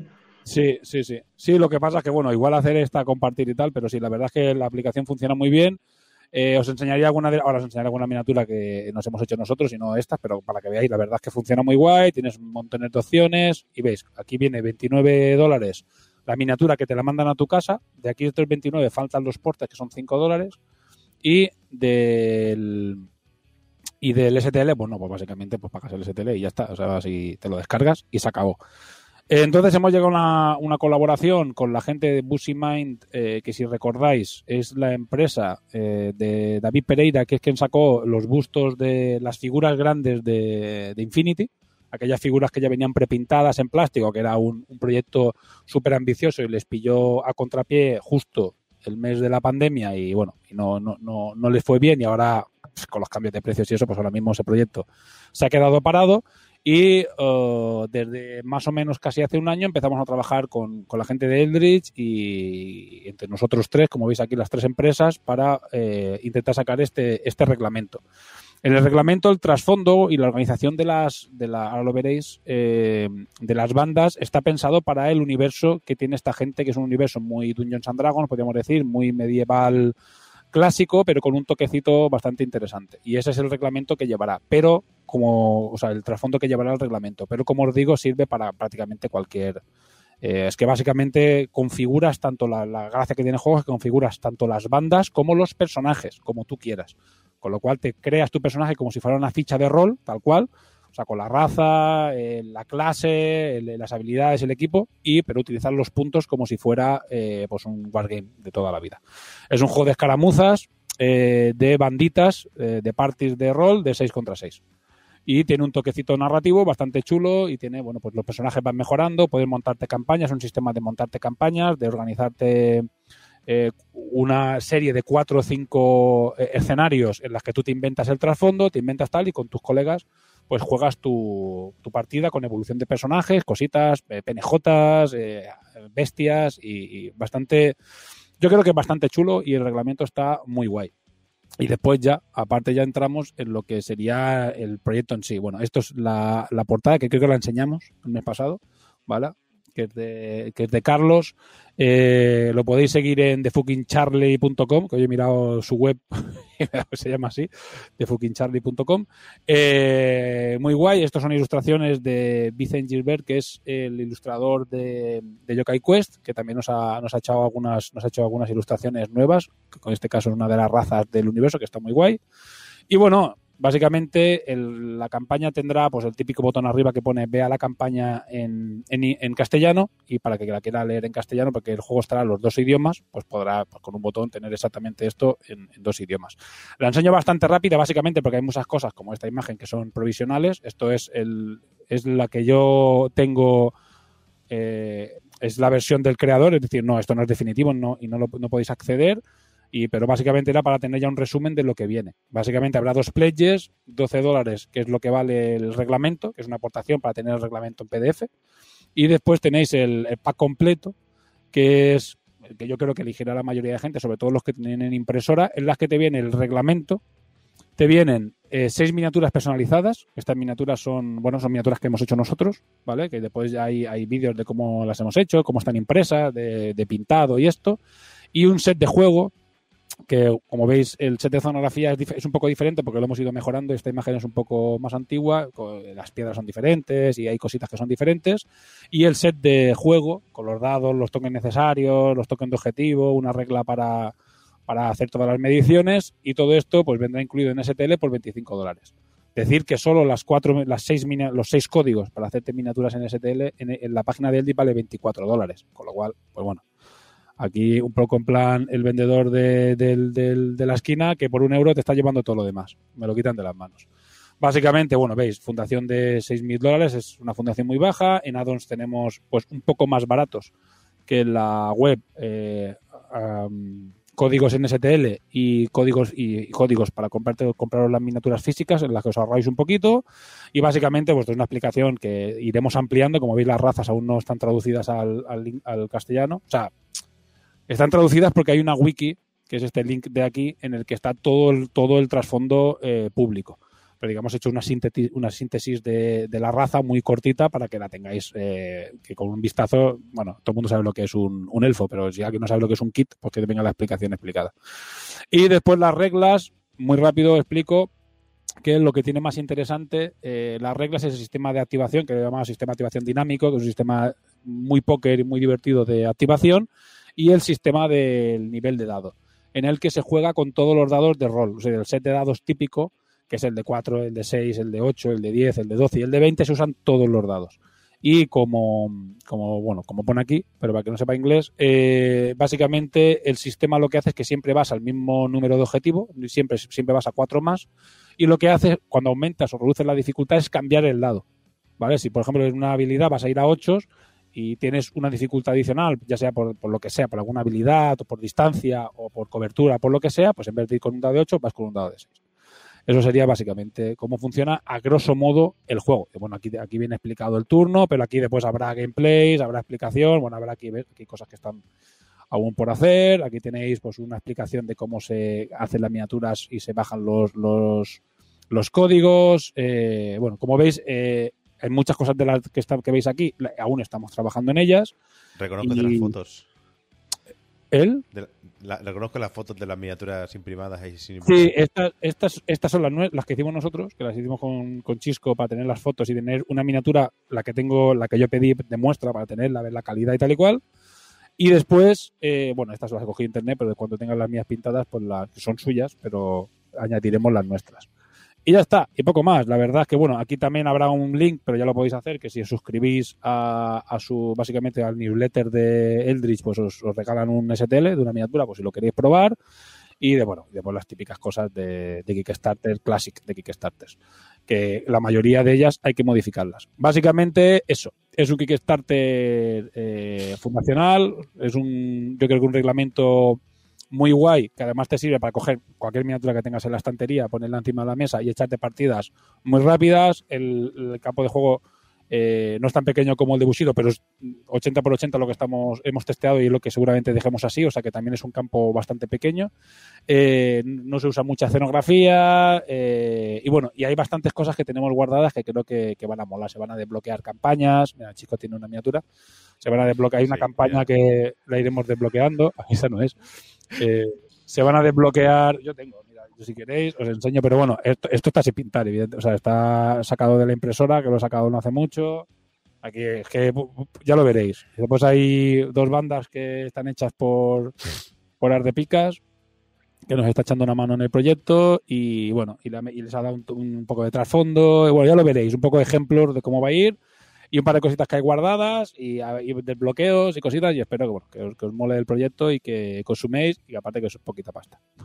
y me vais a ayudar a, a dar de comer a mis gallinas. Bueno, pues ya está. sí, No, no, Yo no la, hijos, verdad, por, añadir así un- una pequeña puntillita, eh, por, por- por lo que te tomas un par de cubatas, o, o un cubata básicamente, tienes un juego eh, que en el que puedes utilizar prácticamente cualquier miniatura que tengas por casa, pero es que más aún para mí, esto a todos los que somos muy frikis del rol y este tipo de cosas, eh, lo, que, lo que mola cogerte el, el programilla este de, Eldritch, crearte tu personaje con el que te has hecho tu campaña de rol, hacerle las reglitas en el juego y ponerlo encima de una mesa. Esto me sorprende que a día de hoy no lo haya hecho nadie todavía. Quiero decir, ¿quién no quiere poner su personaje de rol con unas reglas, aunque sean sencillitas, encima de un tablero y jugar con sus colegas? Pero que esto es lo, básico que le puedes pedir a, un friki rolero. Sí, la verdad es que además la idea es esa. La, idea básicamente es que tú puedas coger cualquier miniatura, porque claro, teníamos que hacer un juego, el diseño del juego es, hay que hacer un juego para una aplicación en la que te a hacer cualquier puta miniatura. Entonces, claro, la única manera es hacer un reglamento que sea lo suficientemente genérico para que te permite jugar con cualquier cosa. Nosotros con las bandas que hemos testeado son las bandas de Black Plate, por ejemplo, intentando hacer las reglas para las miniaturas de Black Plate de- del set que tenía Chisco, que lo robamos, que ya le pedí permiso, ¿eh? que cogí el set de miniaturas extras del Kickstarter y cogí las que me parecieron más locas y me puse a diseñar eh, reglas para ellas y funcionaban con las minis de viajes por la Tierra Media, los personajes, los malos, inventándoselo todo. Es decir, hemos ido probando con diferentes cosas. eh, no solo hay reglas cogidas del clásico Dungeons and Dragons, eh, sino también del MERP, de otras cosas, es decir, para que sea lo más genérico posible y lo más grande posible. Y después, muchas cosas que, de las que vamos a hacer, vamos a intentar que la gente participe, añadiendo reglas. Oye, pues a mí me gusta mucho esta regla de este juego o, o me gusta mucho este monstruo de este me gustaría que estuviera en el bestiario. Evidentemente, el bestiario no va a tener 700 páginas, ¿sabes? Pero intentaremos que la gente participe, que diseñe también, si se desbloquean miniaturas extra, que la gente las, las pueda colaborar en el diseño o decidir un poco qué es lo que quiere hacer. Yo creo que la campaña va a estar chula, es una campaña modesta, pequeñita, la hacemos entre eh, básicamente yo y, David, o sea, mm, y yo soy el que lleva todo el tema de la campaña, el diseño del juego, así que bueno, eh, echarnos una mano a pequeños creadores y a un reglamento que yo creo que es atractivo, no sé. Yo ya digo que la variedad de opciones y, habilidades va a ser extensa por una muy simple razón. Los que escuchéis el podcast ya sabéis que yo algún jueguillo que otro ya juego y le voy a tocar los cojones a, a hasta que todo quede, quede bonito y estén todas las opciones que se me ocurran. Sí. Bueno, si necesita convencerlo de alguna cosa más, es pensad que esto al final es, eh, es o sea, es un- realmente un- un Kickstarter fundacional. Es decir, eh, yo me dedico a esto y eh, necesitamos la pasta para seguir trabajando en este tipo de proyectos. Fundar nos, nos vale para poder sacar el juego y cuanto más se saque, más grande será, más espectacular y mejores proyectos tendremos en el futuro y más tranquilo podré estar yo, ¿sabes? Y no coger 754 proyectos que estoy ahora en 25 cosas a la vez y bueno, pero es lo que hay. No me, no me voy a quejar de algo que elegí yo. Así que bueno. Eh, pues nada, si lo seguirnos en redes sociales, porque claro, no hay más podcast, seguramente se cuelgue en hora crítica alguna cosita más, haga algún gameplay, se enseñan algunas cositas más de aquí al día 24 y durante el mes se enseñen cosas. El mes que viene en el programa se hable, hablemos un poquito más del juego, porque ya estará en marcha el Kickstarter, porque que es del 24 al 10 de octubre. Eh, sí, sí, bueno, para las tortugas que faltan en Takure, sí, para, para Takure también, al final todo repercute, ¿no? Todo cae en Ramper Design y todo repercute en, en todos los proyectos. Es así, o sea, o queramos o no, pues... Y los tres Yokozunas que faltan también. Sí, todo el mundo pidiendo sus movidas, eh, sus, sus paranoias. No, bueno, vienen dos equipos nuevos y hay que pagarlos también y hay que hacer cosas y los juegos aún no están y al siguiente Kickstarter no será hasta abril. Entonces, pero bueno, eso ya tendréis el programa de la semana que viene, que tendremos programa de Radio Cron City donde hablaremos un poquito más de todo. Pero bueno, ya sabéis, Tales Tales of Vesper Shard en Kickstarter día 24 de septiembre si no pasa nada raro y esperemos que os guste el proyecto, os parezca atractivo y nos echéis una mano para hacerlo realidad, como dicen, como decimos siempre en, en Kickstarter. Bueno, y el tercer Kickstarter, de, ¿sabes? En menos de un año. Yo voy a acabar. ¿sabes? Se me están poniendo aquí las canas. ¿Sabes? Las canas se me están poniendo ya. Se está poblando. Tú, tú tú mira, tú piensas que Isra, cuando empezó con su primer Kickstarter, tenía el pelo totalmente negro. ¿eh? negro. él, siempre, lo- correcto. él siempre lo dice. Y lo ves ahora y parece. Sí, parece, parece Gandalf el cabrón. Sí, está hecho polvo el pobre, tío. Bueno, pues nada, ya está. Pues nada, muchas gracias por la turra. Eh, la he cambiado de, de sitio, pero no lo sabréis. Pero bueno, si veis una cosa rara por ahí, una frase, ya es que he cambiado esto de, he cambiado esto de sitio. Esto ya es meta, meta podcasting.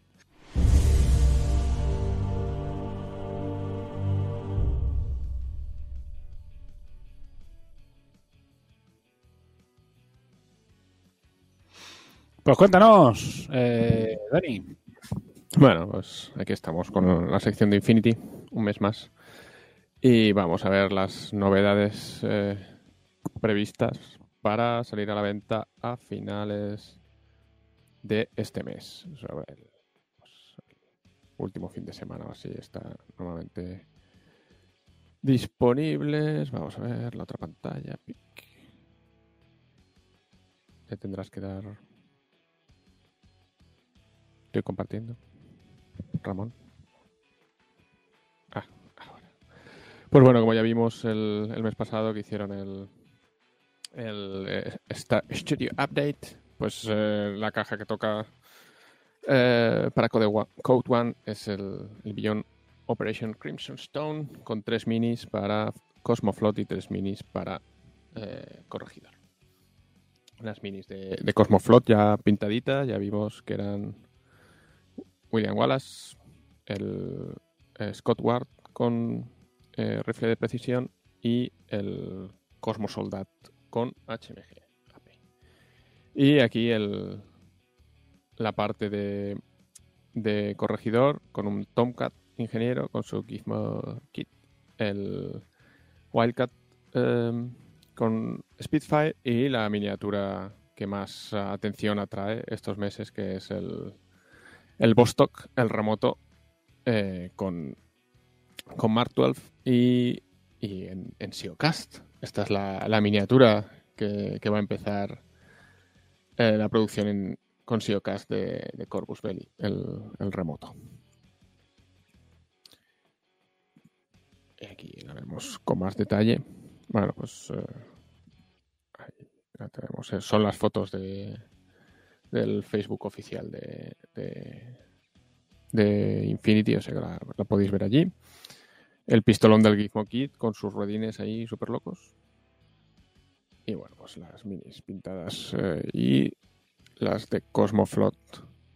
Me gusta mucho cómo están quedando Cosmoflot las miniaturas. No me gustan nada las listas, pero las miniaturas sí. Eh, por fin se han aclarado con, con Octavia y no han mezclado brazos. O sea que tiene dos versiones, una con contender y otra con lanzamisiles. Aquí la vemos pintadica. Y bueno, pues han Cuando vuelto a, dos versiones pensaba que ibas a decir dos brazos. eh, dos, tiene Sí, dos- se han aclarado. Le han puesto dos brazos y o sea, cuatro brazos en total para tener dos opciones, una con lanzamisiles y otra con, con contender. Y bueno, pues con la- el cambio de reglas de, de la mercenaria en moto, pues esta miniatura tan fantástica, pues la, han vuelto un poquito a reputear para que para que llamar, volver a llamar la atención porque van a tener perfil nuevo disponible, bastante, bastante asequible y pues bueno, pues para, para poder ponerla en mesa, este pedazo de miniatura eh, ya clásica. Otro repack que son los irmandiños, la chica rubia sentada en la caja, y el tío Mazas, y la, la moto de, de órdenes militares del Montesa con Red Fury, la de eh, en general, no la exclusiva. Porque como ya dijimos, la que venía con la caja de. o con el pack de la caja de órdenes militares eh, es, era limitada y, y desaparece. Después el amortajado eh, con eh, escopeta de abordaje, que cada vez es más tocho el amortajado. Y otra de las novedades ya que vimos fue la caja de, del, de- del ITS, que ya han anunciado que el 4 de octubre cierran ITS 12 y empieza ITS 13, que ya vemos aquí se llama Frozen Rods. Un poquito más de información. Eh, monedas muy guapas y el, el pin de, ganador o la medalla de ganador. Ya vimos lo que tenía con, con Fiddler y las monopetas a tope. Eh, parches y pegatinitas, los dados, las siluetas con, con foto. Y bueno, pues creo que esto es todo. De novedades. Así. Y esas son las novedades que teníamos para Infinity para, para, para este mes. Vamos, Wi- William Wallace y unas cuantas cosas más. Sí, básicamente. A ver, lo interesante. Espera, que los pongo en grande. Mel, Mel Eh, Gibson, Mel Gibson y, Mel Gibson. y otra gente. No, no, no, no, no. No, la- las fotos, las fotos, las minis de, de Cosmoflot están quedando muy, muy, muy bien para, para hacer juegos en general de, de ciencia ficción un poco ligeramente futuristas. Están, están quedando muy. Bueno, incluso no ligeramente futuristas. La mayoría puede usar las de soldados prácticamente normales. ligeramente futuristas, por eso lo digo. Pero, pero digo, sí, o sea, actual total, o sea, no... Eh, Es que la- la- el salseo de este mes está en Tarrait. O sea, vamos a ver, o sea, novedades. Sí, hola, sí, sí, buenas tardes. ¿Sabes? Porque realmente- Este, este, este mes el, el protagonismo se lo ha llevado Tack Wright y el gusano gigante de te, lo ha quitado, te lo ha quitado Midgar, el protagonista, el protagonismo este mes, descaradamente. Le, le- le dejamos algo para, para que pueda comentar, si no, el pobre chico, no- con la voz tan dulce y bonita que tiene, Sí. sin, sin cosas que quedan sin cositas que decir. Bueno, pues nada, no sé si queréis añadir algo más, pero vamos, creo que podemos tirar del tirón. Podemos ir a, a por el. a por Tarrait ya por la sección de Midgar. Espera, que voy a meter la cuña, lo mismo que antes, para saber dónde va cada cosa. No hay nada más de Infinity, ¿no, chicos? Bueno, No, al no. fin, al fin y al cabo lo de Siocast ha venido un poco Sí, eh, también. provocado por, por el anuncio de, de Corvus. Así que, mira, ahí hemos tenido un poquito más de información sobre el mundo Corvus. Bueno, les meto la sección de Aristella, va a ser donde va a ir el tema de Tarrait.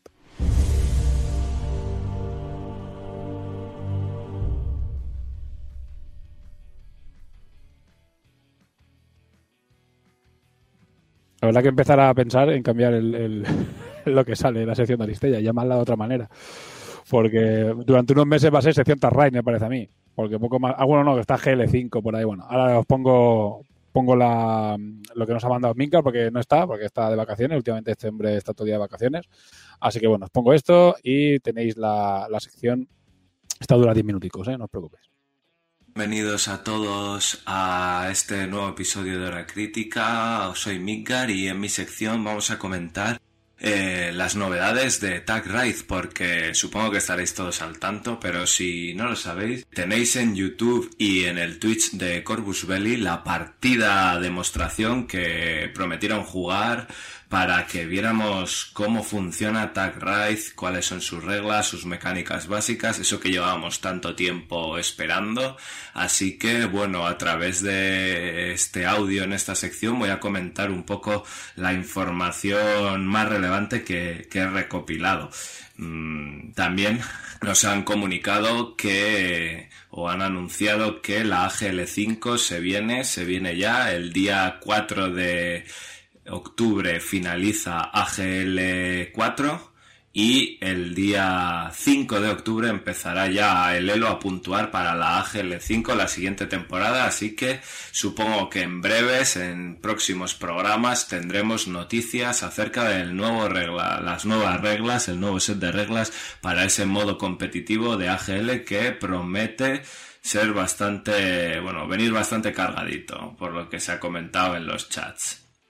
Pero sin más, vamos a ir al plato fuerte de este, de este programa, que yo creo que es comentar, comentar Tag Ride. Sobre todo me voy a centrar yo ahora mismo en la mecánica básica y ya dejaré a mis compañeros para el debate si tienen que comentar algo acerca de, del juego porque el programa viene cargadito. No sé si habréis tenido ya o vamos a tener la entrevista de SEOcast. Así que vamos a pasar con Tag Ride. Bueno, lo principal que vimos eh, y lo más interesante de este juego es que a priori, bueno, el juego, eh, que es un deathmatch, claro, puro y duro, ya dijo es que en principio no pretende tener un modo cooperativo, eh, deathmatch de cuatro, de cuatro tags, pero donde el que va a ganar va a ser el, piloto de tag o el, jugador que recolecte más neomateriales. El juego se basa en recolectar neomateriales y cuando finalice la partida el que más puntos tenga va a ser el que, el que gane, a pesar de que eh, es verdad, y ya vimos en la partida de demo, que hay bastantes leches y se pegan bastante. ¿Por qué? Bueno, principalmente porque cuando acabe la partida el que más neomateriales tenga, pero hay diferentes formas de, conseguir neomateriales, ¿vale? Eh, los neomateriales se consiguen principalmente hiriendo a la mega bestia o matando a la mega bestia, hiriendo a todos los tag rivales y a través de las losetas o los contenedores que vamos a ir encontrando en las prospecciones que vamos a ir haciendo en el, en el planeta minero.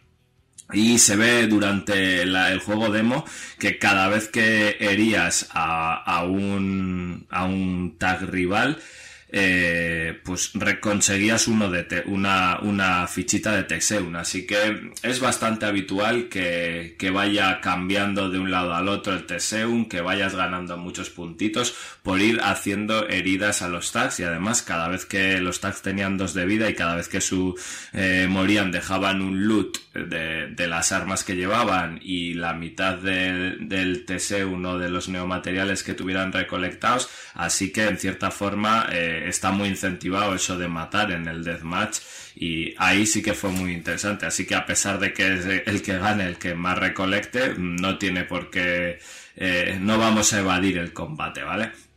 Como decía, la partida acaba cuando eh, pues se mata la mega bestia, que tiene bastante vida, cuando alguien llega a 15 neomateriales, o cuando se acaban los, alguno de los tacos de cartas mini estos de, loteo de, objetos. En ese momento, el que más neomateriales lleve será el que gana.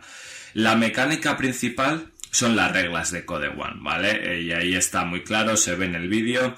Eh, tenemos una mecánica de órdenes, como en Code One, en este caso, de la, en la forma básica, todos los tags, todos los jugadores tienen dos órdenes. Las órdenes tienen dos partes de acción. La primera parte que será el movimiento principalmente. En esa primera mitad eh, se miden las horas, se ve todas las horas, todo, todos los rivales y el, la mega bestia tienen derecho a horas. Y se decide la segunda parte y se realizan las tiradas que también son estilo Code One, estilo Infinity, dados de 20, tiradas enfrentadas o tiradas simples con el atributo y a sacar menos de la dificultad. También hemos visto que hay modificadores por arma de menos 3, menos 6. Todo eso se comparte con, con sus juegos mayores y la mecánica básica es la de los juegos mayores. Luego es verdad que hay una serie de reglas nuevas, por así decirlo, o pequeñas modificaciones Perdón, por ejemplo, la, regla de escenografía, también la cobertura, eh, igual que en Code One. El saltar y atravesar cosas que son menos altas que tu silueta, también como en Code One.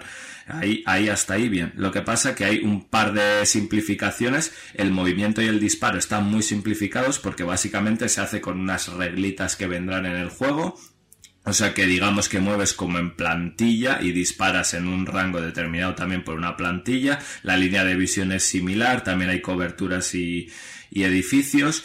Y bueno, luego tiene unos pequeños cambios en mecánicas igual de evadir, disparos y, las mecánicas de la mega bestia, todo lo que es el luteo.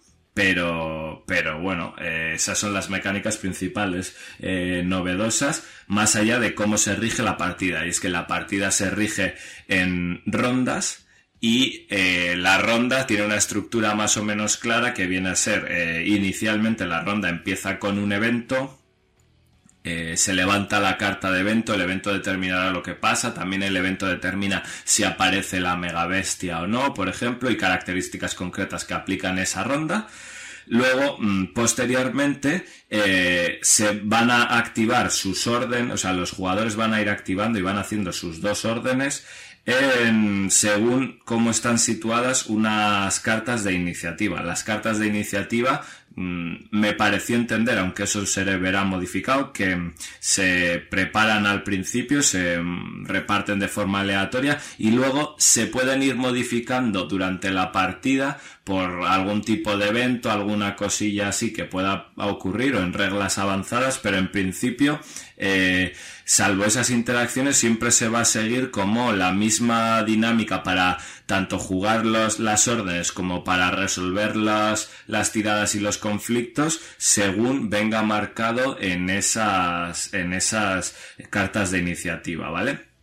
Y por último, comentar un poco el tema de la mega bestia. La mega bestia, aparte de salir con los eventos generales, tiene, tiene un mazo de eventos propios. Ese mazo de eventos es un poco el que va a condicionar, además de, de algunas condiciones como que haya menos visibilidad, que solo se le pueda atacar a distancia, cositas así, que eh, pues cuáles son eh, el comportamiento por así decirlo de la mega bestia vale porque la mega bestia va a tener eh, unas eh, no hace tiradas enfrentadas como tal, sino que siempre saca unos resultados, ¿vale? 8, 5, 2 en función de la zona por la que le estén atacando. Las zonas las va a determinar la carta de la ronda que esté en cada momento y el tipo de ataque que va a hacer o cómo va a enfrentar a los rivales también lo va a determinar esas cartas que se sacan eh, cada ronda, ¿no?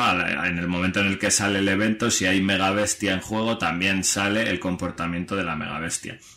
Y luego algunas cositas eh, pequeñitas que hemos visto, como por ejemplo el tema de eh, estados. Hemos visto el estado inmovilizado o enlentecido, por así decirlo, que bueno, está muy simplificado, más tirando al estilo juego de mesa. De mesa te aplican un estado, bueno, pues el estado inmovilizado en este caso, el, el ah, enlentecido lo que viene a hacer es que te desplazas un rango menos de movimiento, por así decirlo.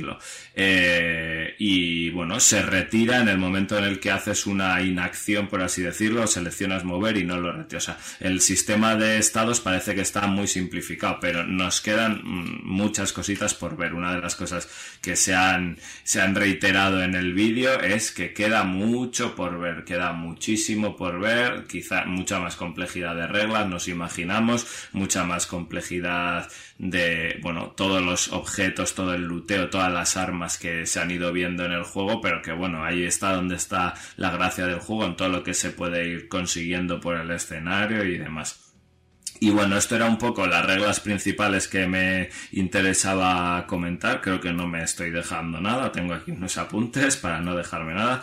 Pero luego ya lo que queda es eh, referente un poco al Kickstarter y aquí les voy a dar un poco paso a mis compañeros. Han anunciado ya un poco mm, cuál será el contenido de la caja básica, que van a ser cuatro tags, los cuatro tags que ya conocemos, Yuchin, Pano, Ariadna y Nómadas, más la Mega Bestia, que la Mega Bestia es un buen troncho, con todas las losetas y todo lo necesario, escenografía compatible con N4, Infinity, y eh, todo esto va a estar fabricado en China, en el plástico, en el plástico de calidad como la del Megalodrón, nos han comentado ya. Me imagino que como las últimas expansiones de Aristella, bastante buena calidad de detalle para ser plástico chino. Olvidaros de las últimas, de las primeras expansiones, mirar más el tipo Megalodrón y pensar también que las figuras son grandes y por lo tanto los detalles también saldrán mucho mejor. Pero plástico chino. Y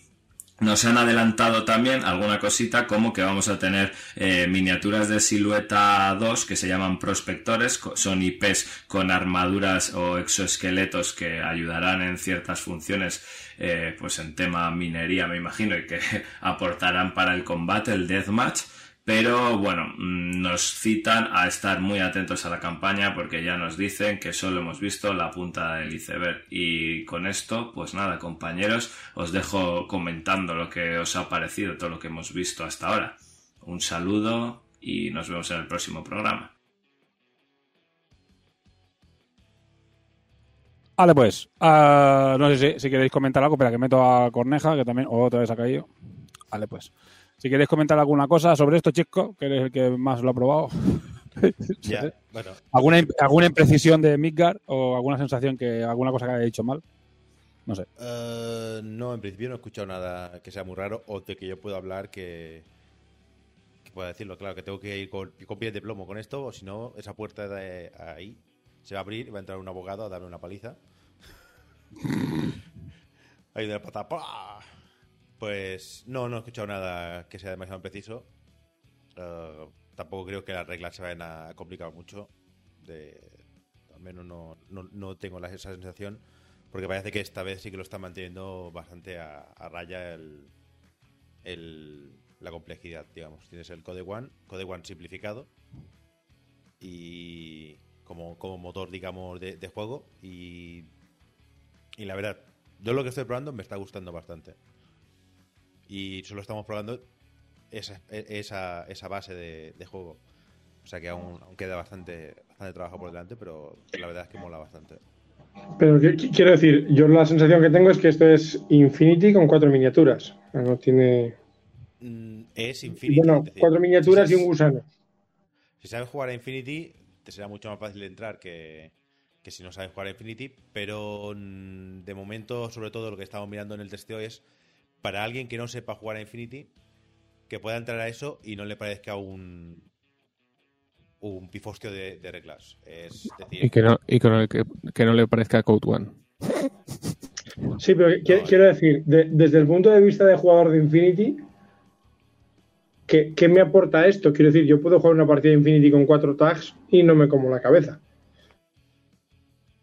Bueno, es uh, decir, si quieres un, una, una, forma, digamos, para esto es, ya se lo dije a Sparko, esto es uh, lo que tendría que haber sido Code One, digamos. Es la máxima simplificación de Infinity. Es decir, si quieres introducir a alguien a Infinity, empezar por, por tag rate, pues sería un buen punto. Sobre todo porque aprendes, digamos, la base que es eh, las órdenes, el disparar, la tirada enfrentada, eso que eso es lo más básico de Infinity, que son órdenes, tiradas enfrentadas, tiradas normales, y tus éxitos y, y horas. Y horas, exacto. Pues hombre, no, no, prete no pretendo ser hater, pero que el, que el, juego que tengas que utilizar para meter a gente en, un, en, en, Infinity sea un juego al que no tiene acceso la gente de base. Pero, es decir, como, como, juego de mesa independiente también me parece bastante bueno. Es decir, uh, es entretenido. Uh, hasta, hasta, cierto punto, porque, claro, ya te digo, nosotros solo estamos probando reglas. No estamos probando ninguna otra cosa de la que nosotros sepamos aún. Eh, solo estamos ahora haciendo que el motor funcione. Ya lo que venga de- después ya, ya lo comentaré cuando, cuando pueda. Chicos, los abogados, los abogados, chicos. Sí, los, los abogados. abogados, pero- Sí, que van a aparecer por la puerta. No, por eso.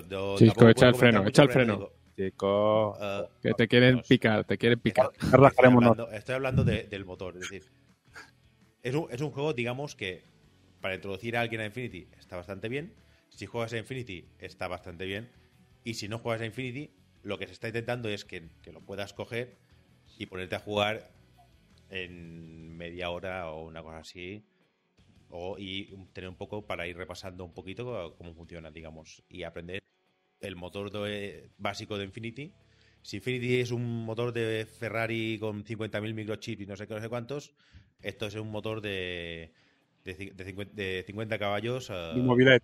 de mobilet, sí. Pero al menos aprendes un poco de mecánica con el, con el motor este. Y ya te digo, de, de momento para mí es la mejor introducción a Infinity. Es decir, mejor que Code One eh, y mejor que entrar directamente a Infinity. Y creo que es algo que gente que no ha jugado Infinity podría jugar sin, sin morir en el intento. Muy bien. Pues no sé, si queréis añadir alguna cosa A mí- más o a alguien mí me- comentar algo. A mí me sorprendieron varias cosas. Mm. Una es el, el tamaño de las cosas. Porque El tamaño, en la, de la- el tamaño de la cosa.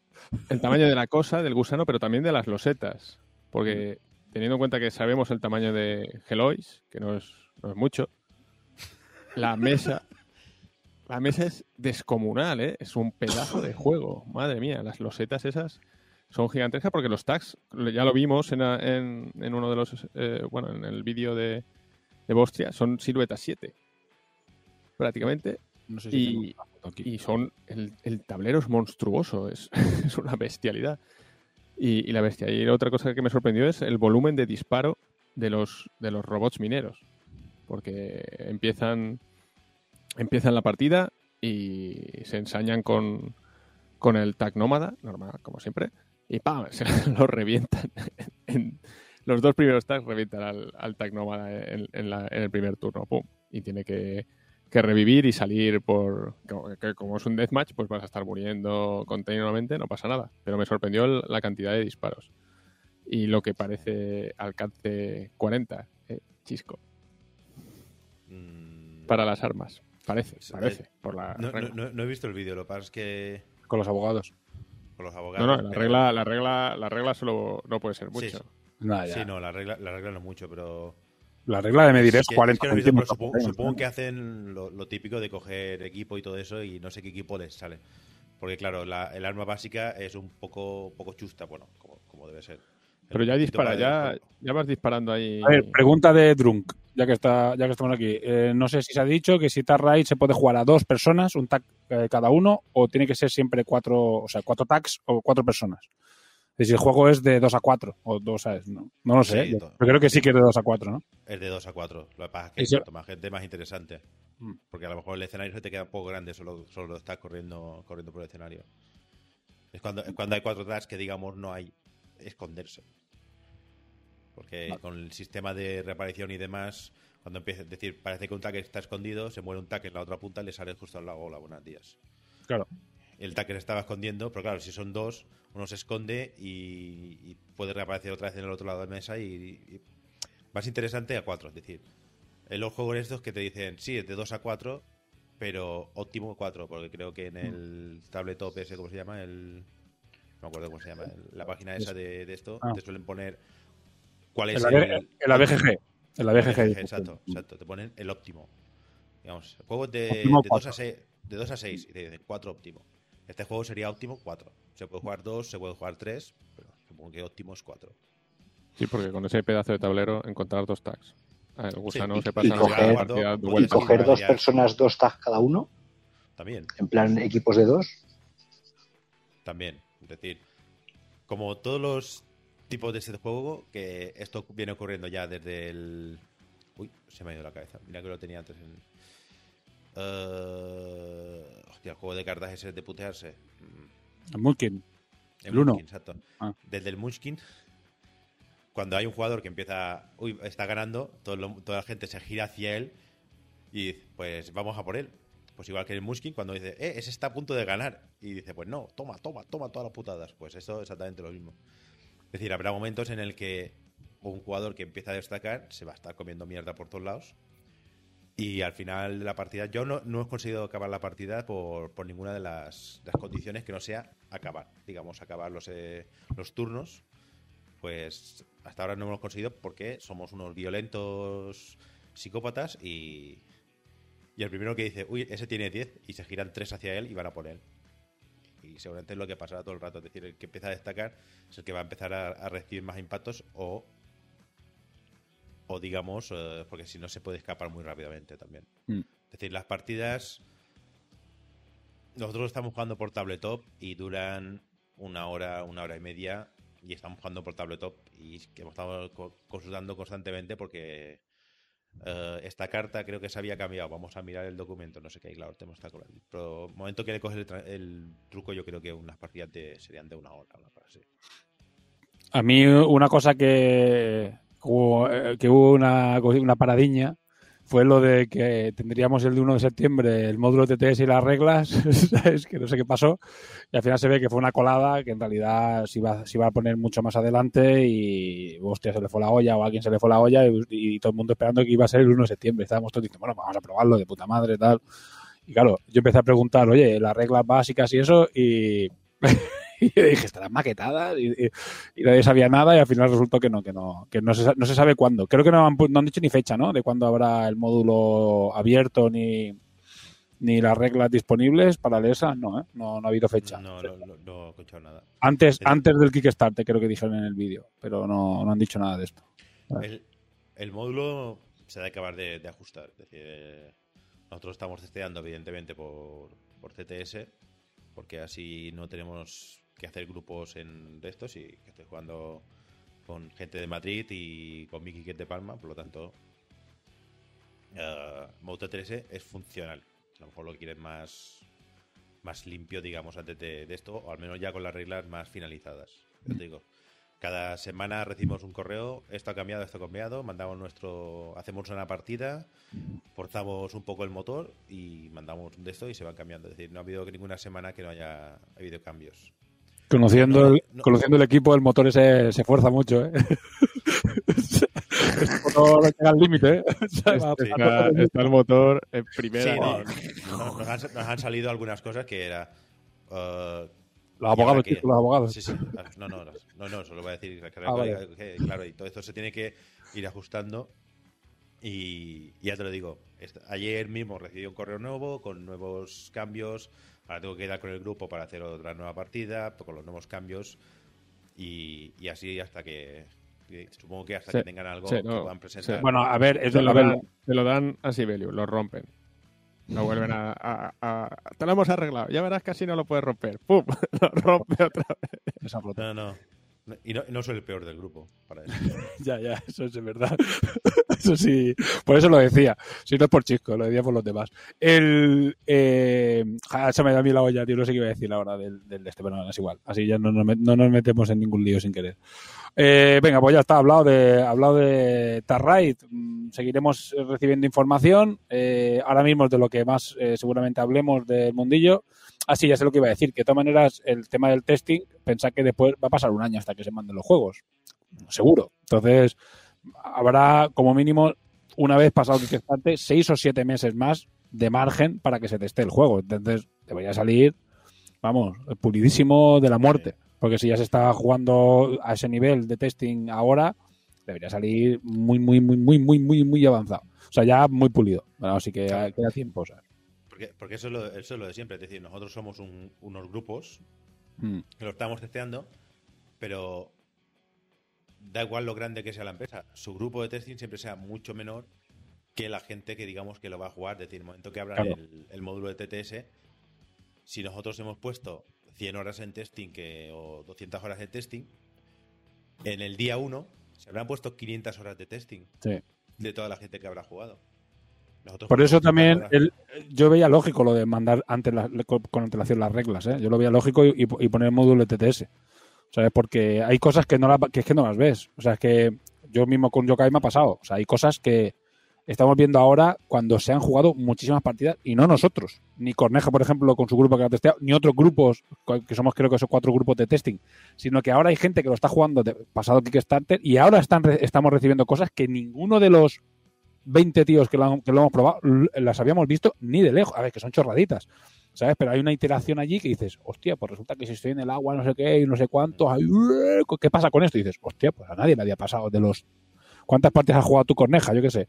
¿Sabes? Cincu- 20 partidas a Yokai, ¿sabes? Pues, pues ya- después te lo digo. ¿sabes? Una cosa con el agua y tal y cual que decías, hostia, pues es verdad. ¿Y ahora cómo solucionamos esto? Qué tontería, ¿sabes? Pero no nos había pasado ninguno. Pues imagínate. Eh, pero bueno, por eso yo creo que hacen bien en poner el módulo TTS y el reglamento por anticipado, porque así saldrá cuando esté impreso, será lo mejor posible. El- y, y habrá las mínimas cosas raras. Bueno, pues ya está, venga, ya, está, ya hemos dado un buen. de toda- de todas maneras, el, el reglamento yo creo que es lo que, lo que menos dudas genera de, Sí, yo creo que también. de sí. Tag Ride. A ver, es lo que, es lo que voy a decir. O sea, el, el Ariste ya salió muy redondo en ese aspecto. O sea, las reglas no han cambiado, que yo sepa, desde que salió, ¿no? El juego. No. Bueno, se han añadido aristos que hacen otras cosas, pero no va a Sí, ah, o sea, se añade complejidad al juego, pero el juego en sí No. se ha mantenido totalmente estable. O sea, no. En, ese aspecto podemos estar muy tranquilos, yo creo que con el Tag Ride. Bueno, lo hace otro equipo, pero bueno, imaginamos que sí. O sea, Hace el bueno, equipo. Te, te iba a decir, porque el, el, el Infinity Defiance no ha salido tan estable y tan bueno, ¿eh? sí. Pero bueno, no vamos a meternos en jardines que los abogados van a entrar y le van a pegar a Chico. No queremos que le hagan daño a él. Porque son del, del- del- del único que tiene De- de- de dirección, Jaén yo no sé nada. el único que tiene, que tiene la dirección es la de Chisco. Así que algún sitio tendrá que ir a, a pegarle a alguien.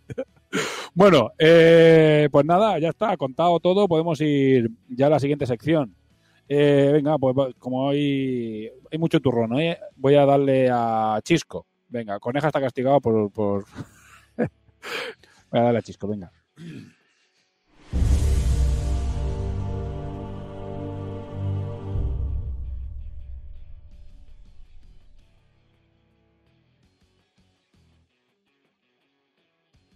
Y hablando Vale. de abogados, vamos a jugar a Warhammer 40.000. Sí. Bueno, dale, Chisco, cuéntanos. Tengo aquí un montón de imágenes preparadas tuyas. Eh, vale, ¿por qué empezamos? Por las novedades. Lo que tú me digas. Yo tengo aquí un montón de solo- son los orcos, ¿no? Esto. digamos. Exacto. Vale, pues vamos con el prepedido, digamos, de este mes, que son, digamos, la salida oficial de Orcos. Lo que salió la última vez era, digamos, el- la precaja o el avance con un códex exclusivo y demás. En este caso tenemos la salida de Orcos oficial. Hay dos señores ahí en los, en los lados. Esto que tenemos en pantalla, digamos, en la Combat Patrol, que se llama, una nueva caja. Eh, mira, soy yo ahora. Hola. En la Combat Patrol, digamos, eh, una caja de inicio para jugar. Te viene con un cuartel general, que es lo que está justo en el centro, que es el caudillo en mega armadura. 20 orcos de Chikoz, digamos, la tropa básica. Eso ahora es un osito también en ese lado. 20 chicos, eh, esto es el caudillo. 20 chicos, tres cópteros. Estos son chicos que tienes con pistola rebanadora y con acribillador.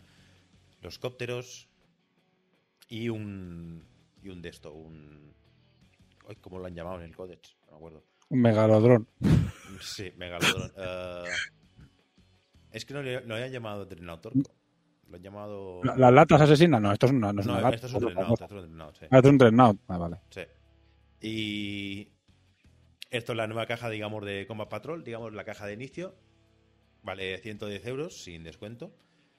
Y que ya, como todo lo que hace Game Workshop, ya ha creado eh, sus primeras críticas, como no, que también me parecen bastante acertadas, que es que los chicos no puedes eh, montarlos todos de una tipo, ¿ves? Aquí tienes a dos con rebanadora y uno con acribillador, pues está, son, digamos, monopose. Es decir, el de acribillador va a ser así y los estos van a ser así. Por lo tanto, no pueden montar 20 chicos con rebanadora o 20 chicos con acribillador, sino que va a haber un popurrí. Son orcos, yo, es decir, sería malo si no fuese porque son orcos y les puedes poner cualquier cosa en las manos y dices, pues mira, esto es una rebanadora.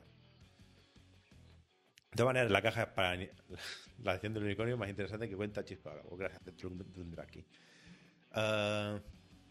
Tengo, tengo una, una ligera tengo una ligera sensación de déjà vu. Otra vez una caja de orcos. Así, cada vez que empiezan edición es la misma Es que caja. ha- hablamos de orcos la- hace nada, ¿no? O sea, no sacaron el, li- el libro, el códex y cosas, ¿no? O sea, ahora va a orcos a monte.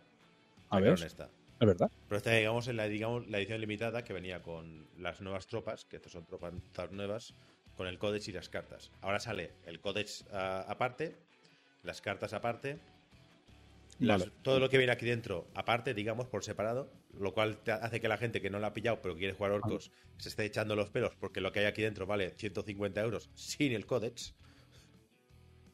Y esto es lo que valía la caja. Estos son los trincabestias que ya vimos la- el mes pasado, que ahora vienen aparte. Esto también viene aparte de, digamos, la separación de, lo- de la caja de la otra vez. Pues esto es lo que ahora te viene por separado. Esta es una miniatura nueva que es el cabecilla. De matemáticas sí que saben en Games Workshop, tío. Sí, sí, esto, Sí, lo sí, tienen- esto sí que tienen, lo tienen bien aprendido. El, el nuevo cabecilla. Este también es un el que espera, vuelve atrás. Vuelve al cabecilla. A ver. Esta es una nueva miniatura que también está en pre-order, que le pone aquí abajo. Pre-order now. O te Now.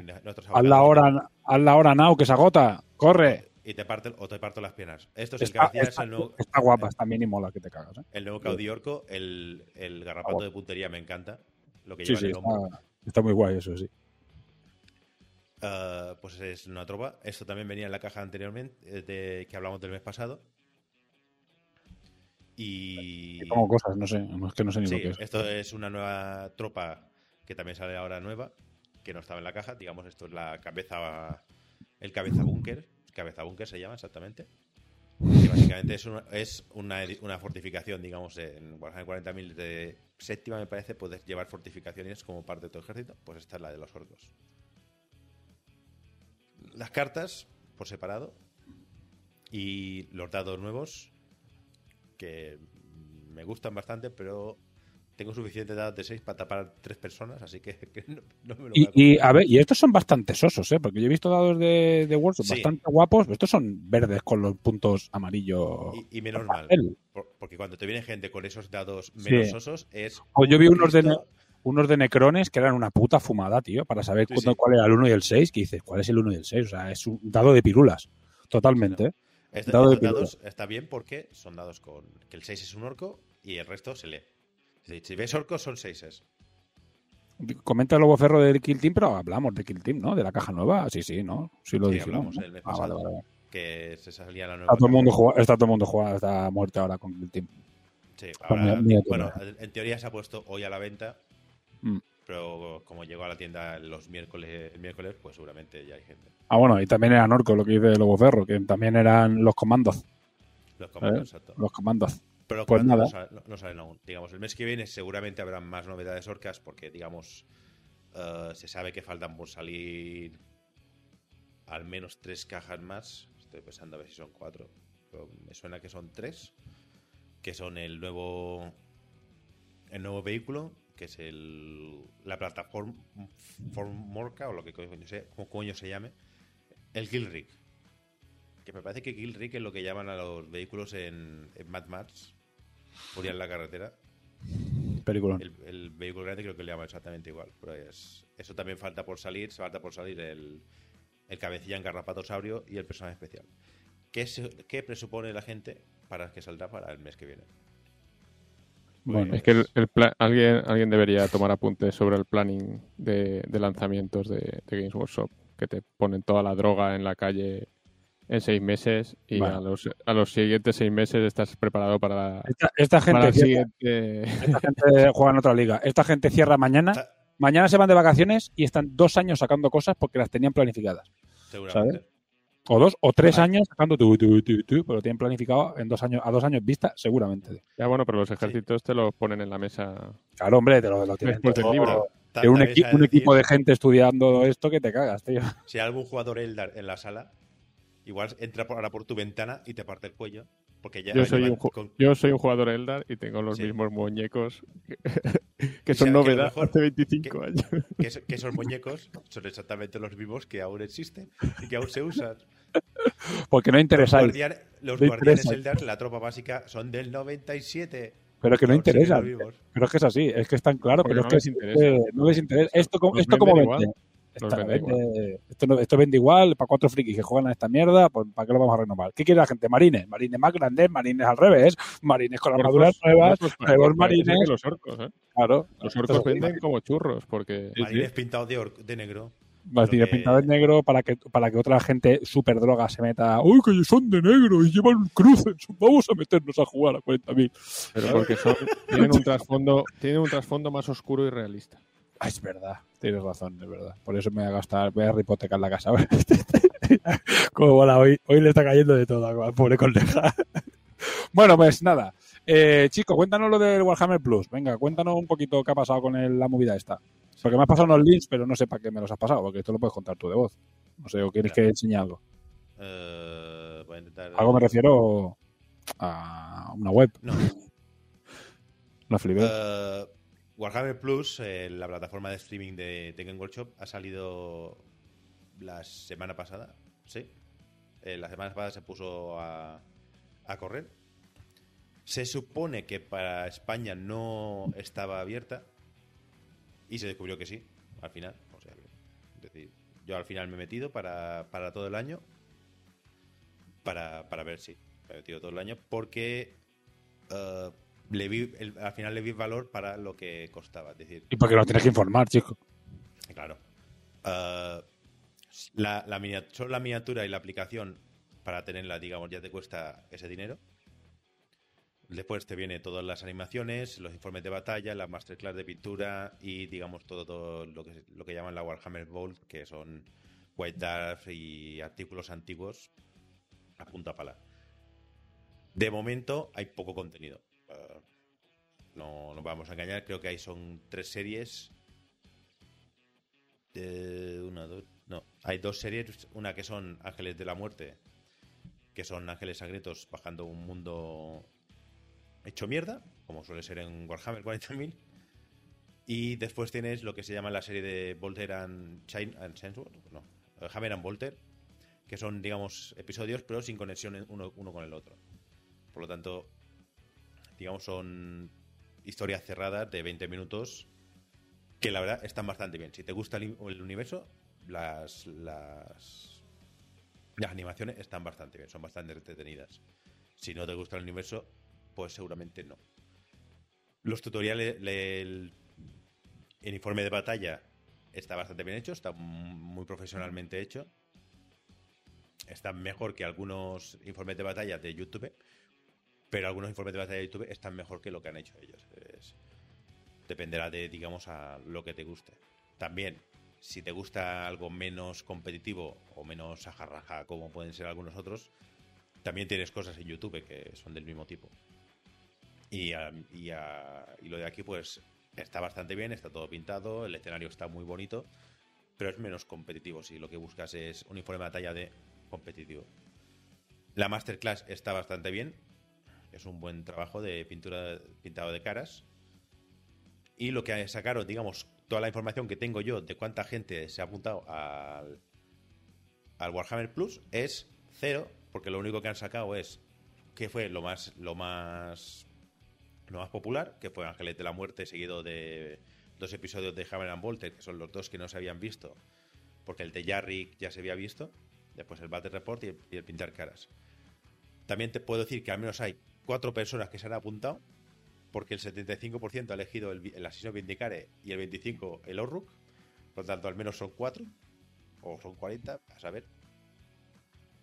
Y lo que ha salido, digamos, este miércoles, que es un nuevo episodio de Ángeles de la Muerte, un nuevo informe de batalla que aún no he visto, y cómo pintar armaduras negras. Más, más White en la, en la Warhammer Vault.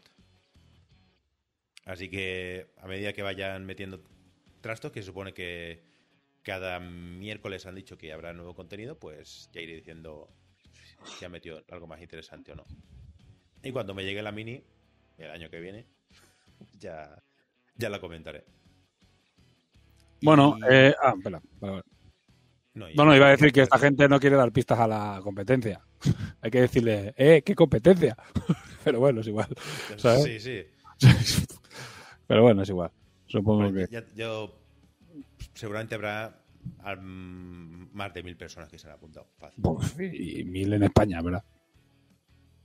seguramente. Es decir, la gente sigue diciendo que, que no, que, que hay una gran, un gran A ver, que- a, Game Workshop, pero es que Sí, bueno, la gente, no, a puedes- ver, no puedes, boi- no puedes boicotear a una empresa. el ejemplo es muy sencillo. Los junkies saben que, que la arena es mala, pero siguen estando con las jeringuillas colgadas. Entonces es lo mismo. O sea, ¿sabes? te- ya, ya- ya te digo que yo conozco mínimo 20 personas solo en el club que estoy. ¿eh? Yo de nuestro equipo O sea, y gente que está todavía dudando. son cuatro que se han apuntado. O sea, de nuestro equipo son cuatro. No, por eso te, por eso te digo que, que el porcentaje es bastante alto. ¿eh? Que sí, que sí, que se habrá apuntado un montón de gente. O sea, a ver, que esto es puta droga. O sea, que a nosotros nos pasa lo mismo. Si ahora una empresa de las que nosotros trabajamos, sea Corbus o sea Punka, sacara algo similar, es imposible, porque necesita una cantidad de ingresos y una cantidad de millones que no lo puede asumir nadie, salvo Workshop. Eh, Pero es que ni, ni Camón ni tal, es que esas empresas, y ni siquiera esas empresas grandes lo pueden, lo pueden asumir. Pues, eh, claro, nos meteríamos todos de cabeza. ¿sabes? Entonces es normal.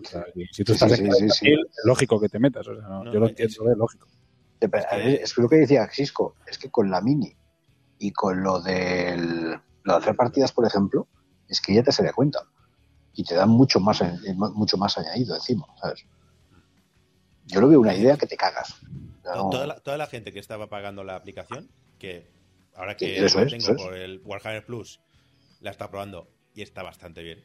O sea, es decir, es decir, cuesta hacerse un poco a ella, pero es menos coñazo, por ejemplo, que el Battle Scribe, que eso lo enseñé a Ramón y dije, está muy bien, es gratuito, lo que pasa es que es un poco coñazo de entender.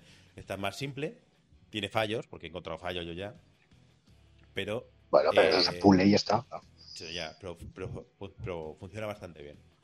Mm. Es una aplicación que te da la información en tu móvil de, de forma bastante fácil.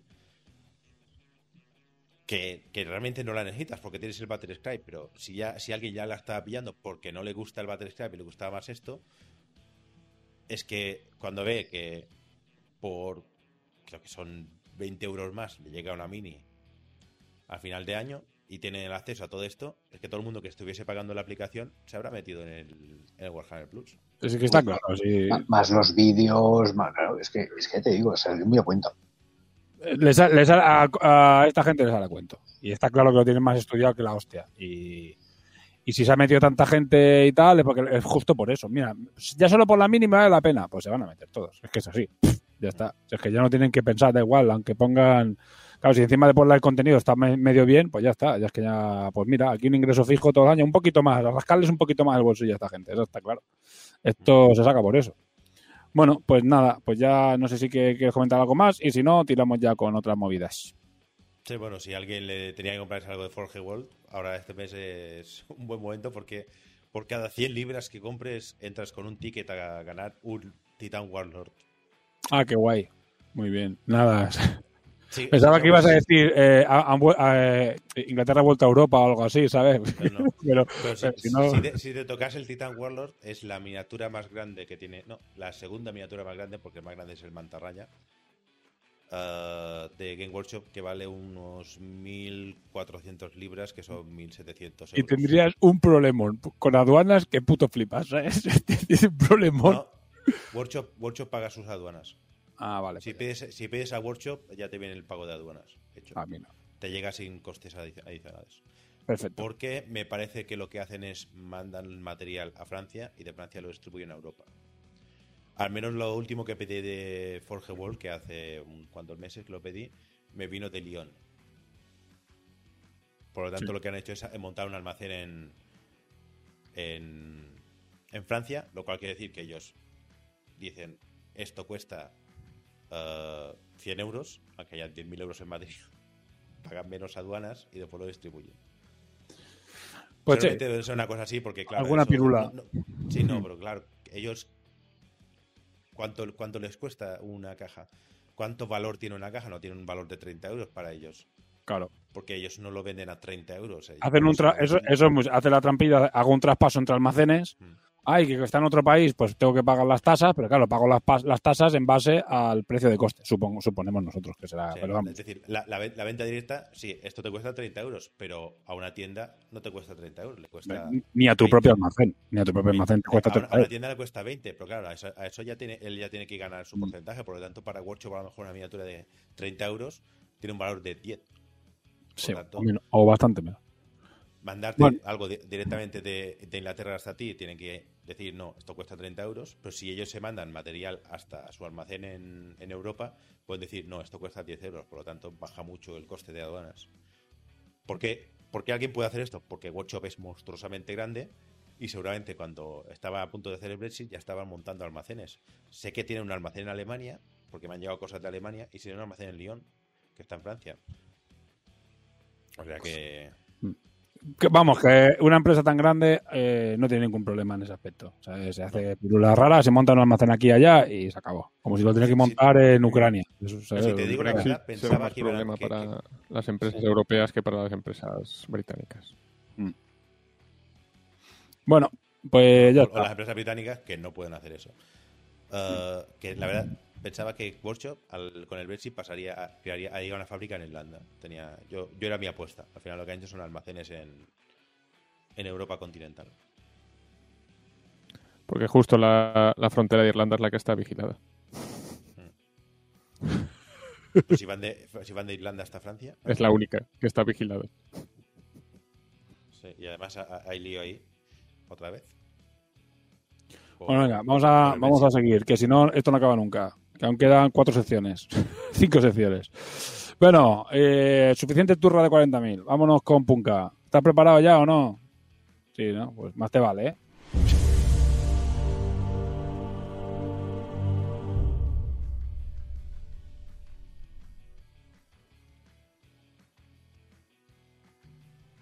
Bueno, pues cuéntanos, Corneja, ¿qué ha pasado este mes en Punk Apocalyptic? Si te desmutas, irá mejor. Ahí está. Cuéntanos.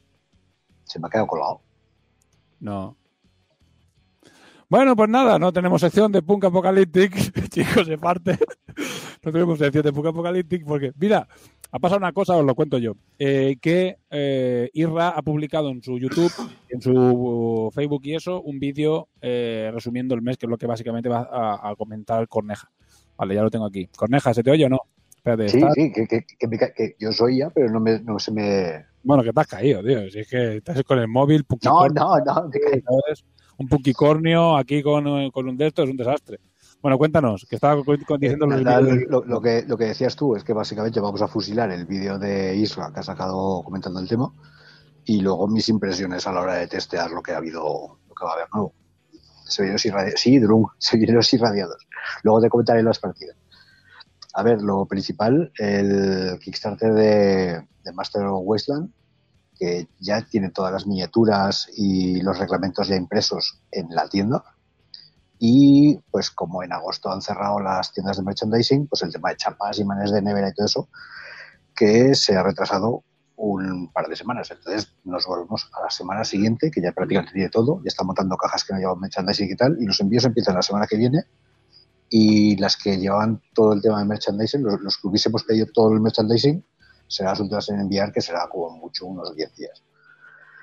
Eh, las pinis de Valkyria ya están todas, todas. O sea, ya, de hecho, ha ido, ha enseñado varias. Estuvimos, todo- el programa anterior parece que te estuvimos enseñando algunas, y si no, el anterior. Y que ya está todo. Las pruebas de los reglamentos ya, ya están- hemos estado viendo los nuevos. Las pruebas de impresión, la verdad es que salen muy bien. Con las nuevas, las nuevas reglas, las nuevas misiones toda la historia. El tema de los siguientes Kickstarters, el cómic está prácticamente dibujado ya al 50%, lo más seguro que para cuando salga el Kickstarter, pero en cuestión de muy pocas semanas ya deberíamos tenerlo en casa. El juego de rol, ya dijimos y ha vuelto a repetir que ya nos iremos a posiblemente mediados del año que viene, y que no sé si lo habíamos dicho por aquí, hay previsto un Kickstarter pequeñito de edificios en STL para impresora de filamento, que eso será pues como fue el anterior, básicamente saldrá un Kickstarter de 10 días cortito, salir, terminar el Kickstarter y mandar los archivos, que eso irá rápido. Él ha sacado nueva información del Kickstarter de Irradiados, que será para el 10-12 de octubre que saldrá. Eh, van a ser unos 10 días de Kickstarter, un Kickstarter muy, muy corto. Dice que no le sale más a cuenta para alargar el tema, que básicamente es verdad. Bueno, pues Sparco sabrá que por mucho que alargues el tema de los, de los Kickstarters, la verdad es que no suele merecer la pena. Depende mucho. Ahí hay una tesis bastante larga. Ya, ya un día que hablemos de Kickstarter ya se hablará. Pero de- si tú tienes muy claro el, cliente y el producto, eh, lo ideal es que se hacerlo lo más corto posible. eh, Muy corto. Sí, a ver, por norma general, los Kickstarters de Punka empiezan fuertes, se desbloquean enseguida y luego pasa el valle y al final hay un pequeño empujón, pero tampoco. Los que tenían que entrar ya han entrado, para que me entiendas. Entonces, de este Kickstarter de Irradiados, sí podemos decir que van a ser seis miniaturas. En el Early Bird lo que van a hacer es bajar el precio, no van a regalar una edición en STL ni nada de historia. Y van a regalar otro gato de la mala suerte, otro famoso de los gatos de, de Punk Apocalyptic, que rondará más o menos, ha dicho Isra, que rondará entre los 40 y los 45 euros seguramente de salida, ¿vale? Más todo lo que se desbloquee, chorraditas, pijadas, lo que siempre ponen. Pero que en principio va a ser un Kickstarter bastante básico, con la caja, el gato y alguna chorrada más que salga, ¿vale? Pues 9, 9, 12 de octubre, más o menos, mediados de octubre. Eh, no sé si habíamos dicho los regalos que tienen en su Patreon. Eh, están haciendo, ahora regalan cada mes las miniaturas, unas miniaturas en STL que puedes comprar en, si eres Patreon a precios muy baratos, en, que te las impriméis y te las envía, ¿vale? El mes pasado salió el chiquito de la calzada en versión punk apocalíptic, que no sé si lo, me parece que lo colgamos las imágenes por aquí, ¿no? Mm, El chiquito de la calzada creo que no, pero vea, dame dos minutos. Lo voy a buscar en Facebook, creo que lo tenía a mano. Pues puede ser. No, no, a ver. De de todas formas, si no eres Patreon, no lo puedes tener. Y este mes hemos recibido la del Ganer, ¿vale? Para montar, que quiera montar be- belenes o. Es una, mini, es una mini acojonante, va con barretina y todo, muy divertida. El, para el mes que viene ya empezamos eh, con las miniaturas de la niña de, la cabaña. Es un, un rollo de trasfondo interno, ¿vale?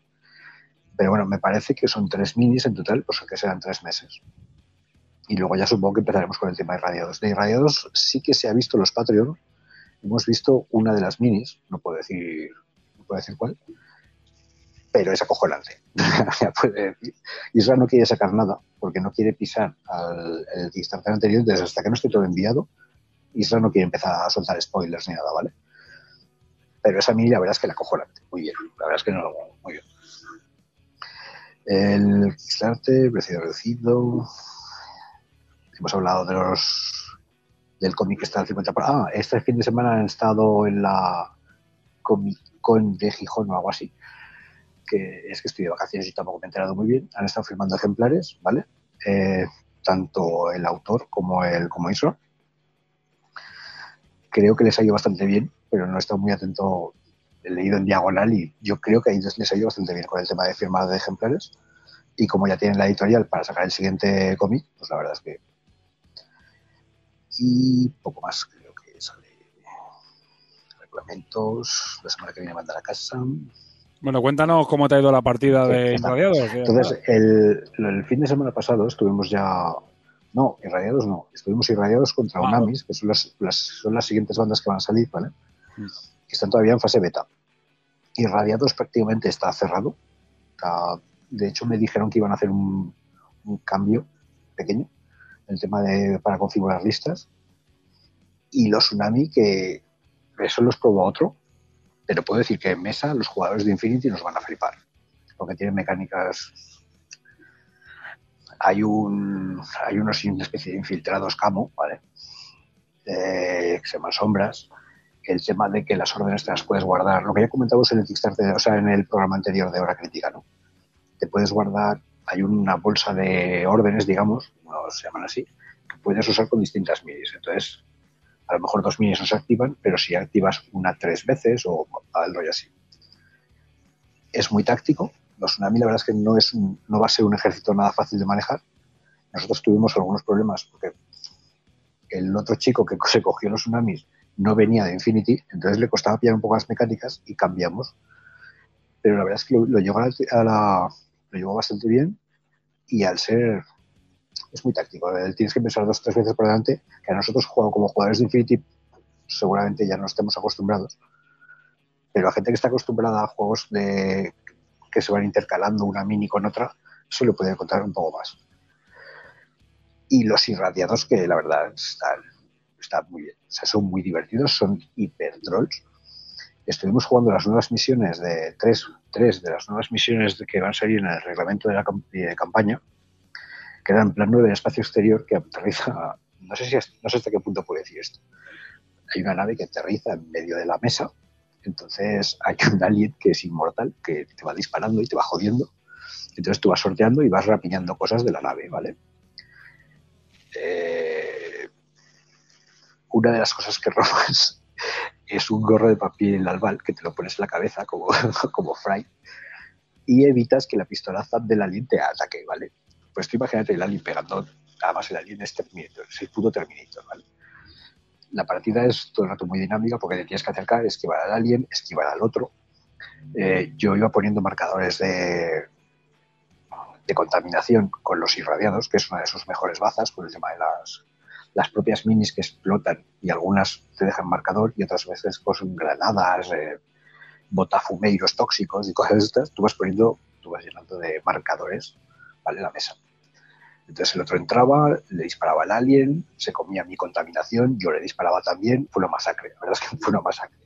Muy divertido, nos reímos muchísimo porque de repente el alien se le volvía loco y se organizaba una escabechina ahí, ¿vale?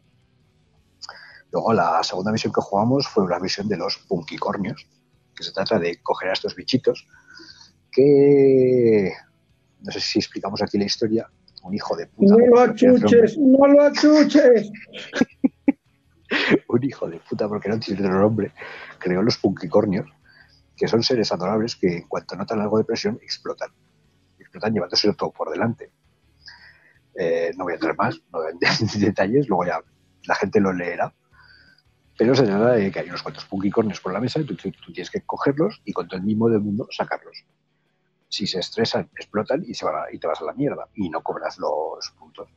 Entonces los punkicornios, que hacen unas cacas de arcoiris muy interesantes, que también dan puntos si las recoges, dan menos puntos, es una misión muy técnica, ¿vale? Eh, hay unas cuantas cosas, tienes que coger con cuidado, llevártelas ahí, que no te disparen y que no te exploten. Vale. Ganaron, los tsunami, me barrieron, y literalmente no, el tío le pilló enseguida el tranquillo y no sirvió de nada todo lo que hice.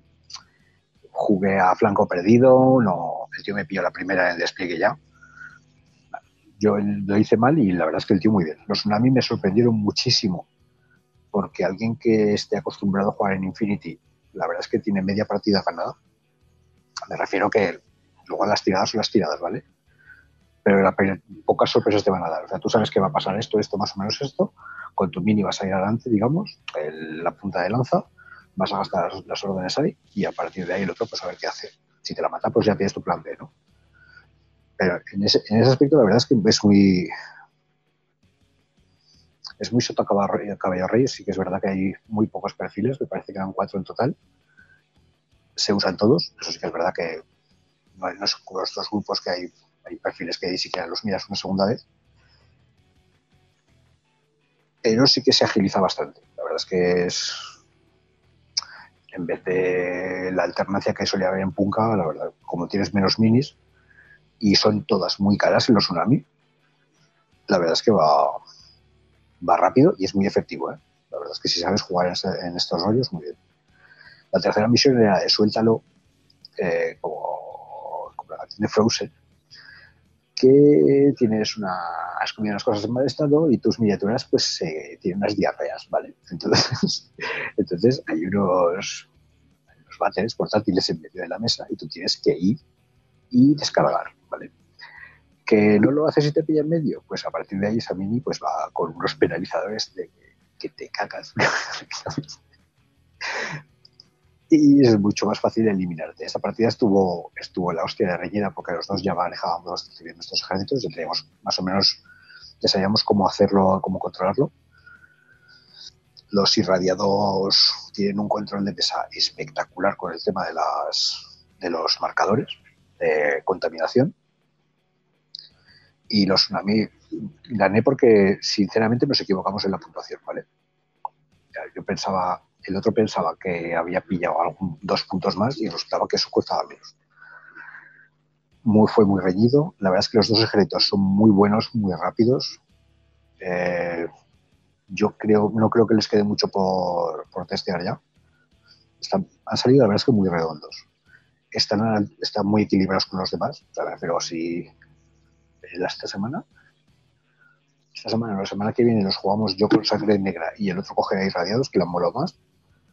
Y yo diría, por lo que he visto en mesa, que diría que están a la par. A ver, las mecánicas de mutardos del resto de ejércitos, la verdad es que muy bien. No, no, no va a desentonar, ¿vale? No va a ser, no va a haber power creep ni nada por el estilo.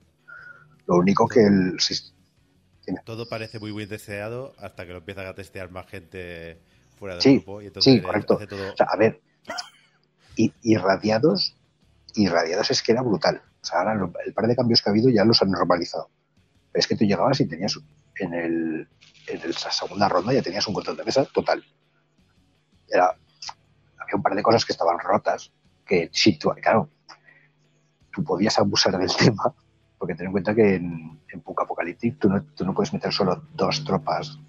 No es como en Infinity, que es, o bueno, como en Warhammer, o en Malifox, o tú puedes meter las criaturas que te dé la gana.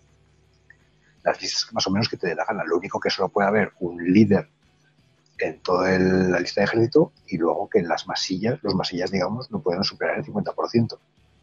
Pero a partir de ahí, tú puedes meter solo cuatro minis y meterle hasta arriba de balas y de equipo, o puedes meter 20 minis eh, que vayan todos a pelo. Entonces, el tema de los irradiados, el tema de que las masillas, al explotar, llegamente dejas en el, el marcador, es que estaba rotísimo. O sea, tú llegabas allí, ya te digo, en la primera ronda, si no te lo explotaban y el tío llegaba, a partir de ahí lo dejabas ahí que lo matase, se quedaba, bueno, o de hecho le podías disparar al otro y que siguiese jodiendo. Si lo mataban, dejabas tu marcador de contaminación y los apilabas. De forma que llegaba el otro, se metía dentro y explotaba. Pero tú no tenías que mover un dedo. eso ya se ha cambiado. Y ahora ya te digo, ahora es, es interesante, es troll, está Ya digo, muy bien. O sea, irradiados, la verdad es que les está quedando muy bien. Es muy divertido.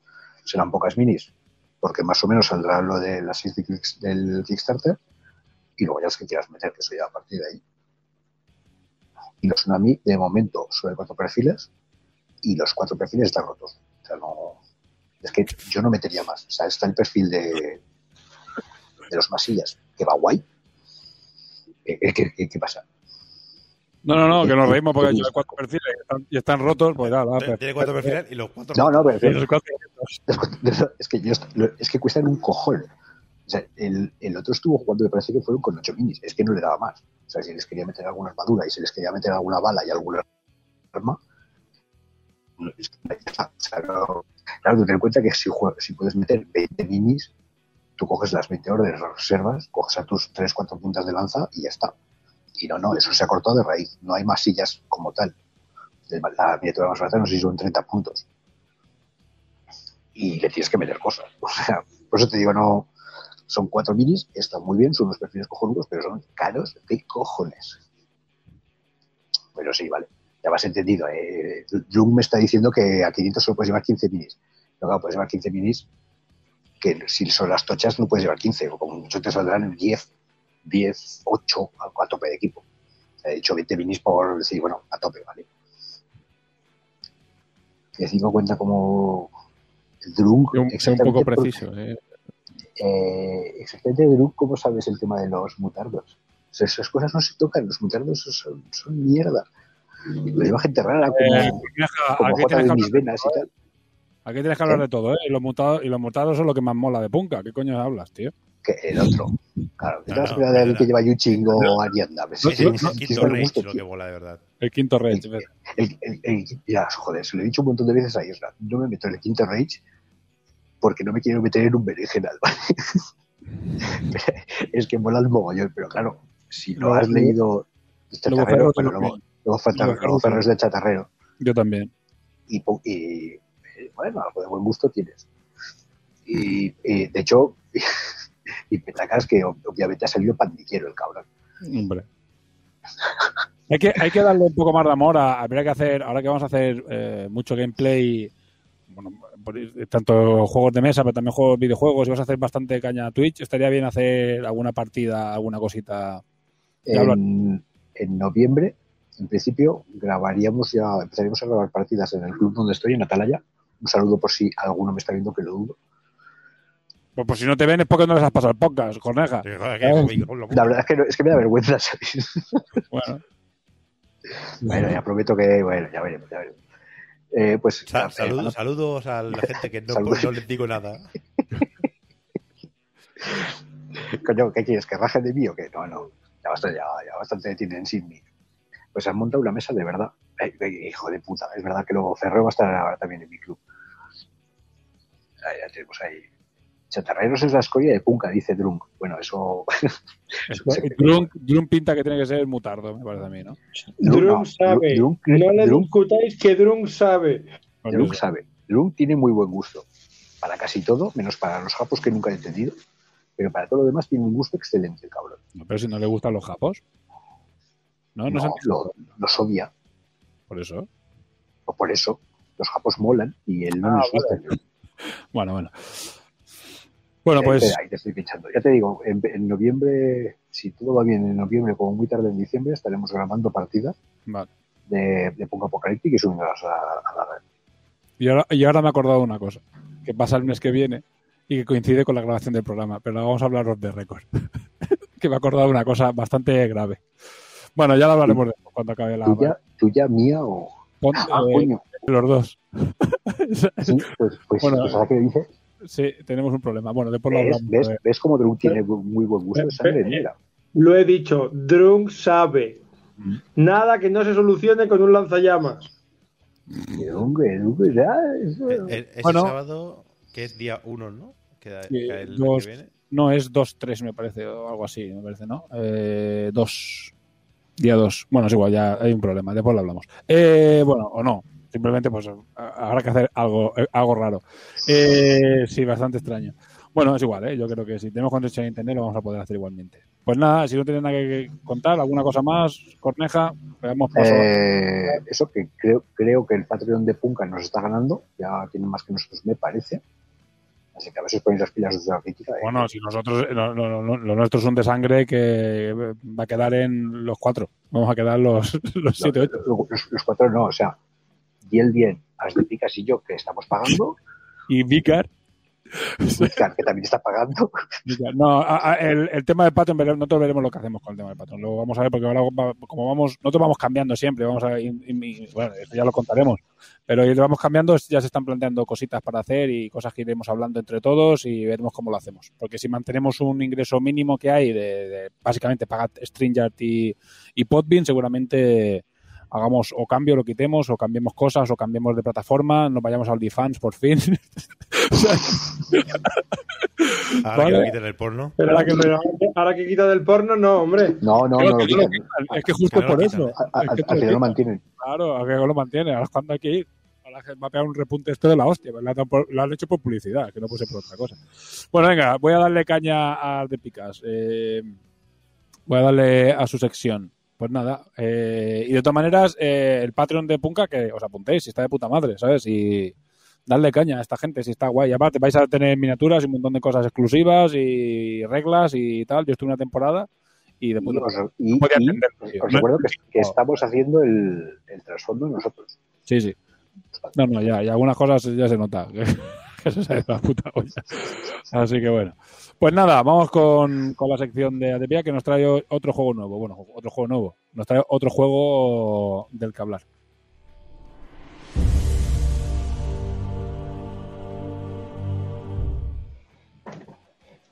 Bueno, Adepica, Aquí aquí estamos con, con la sección que no tiene cabecera propia. Yo lo dejo caer a ver si consigo una. Bueno, pues si te hago Eh, una, cabrón, te hago una cada vez. es una nueva todos los, todos los meses, tío. Los demás tienen la misma mierda que hice la primera vez. A menos la tuya la cambio, ¿sabes?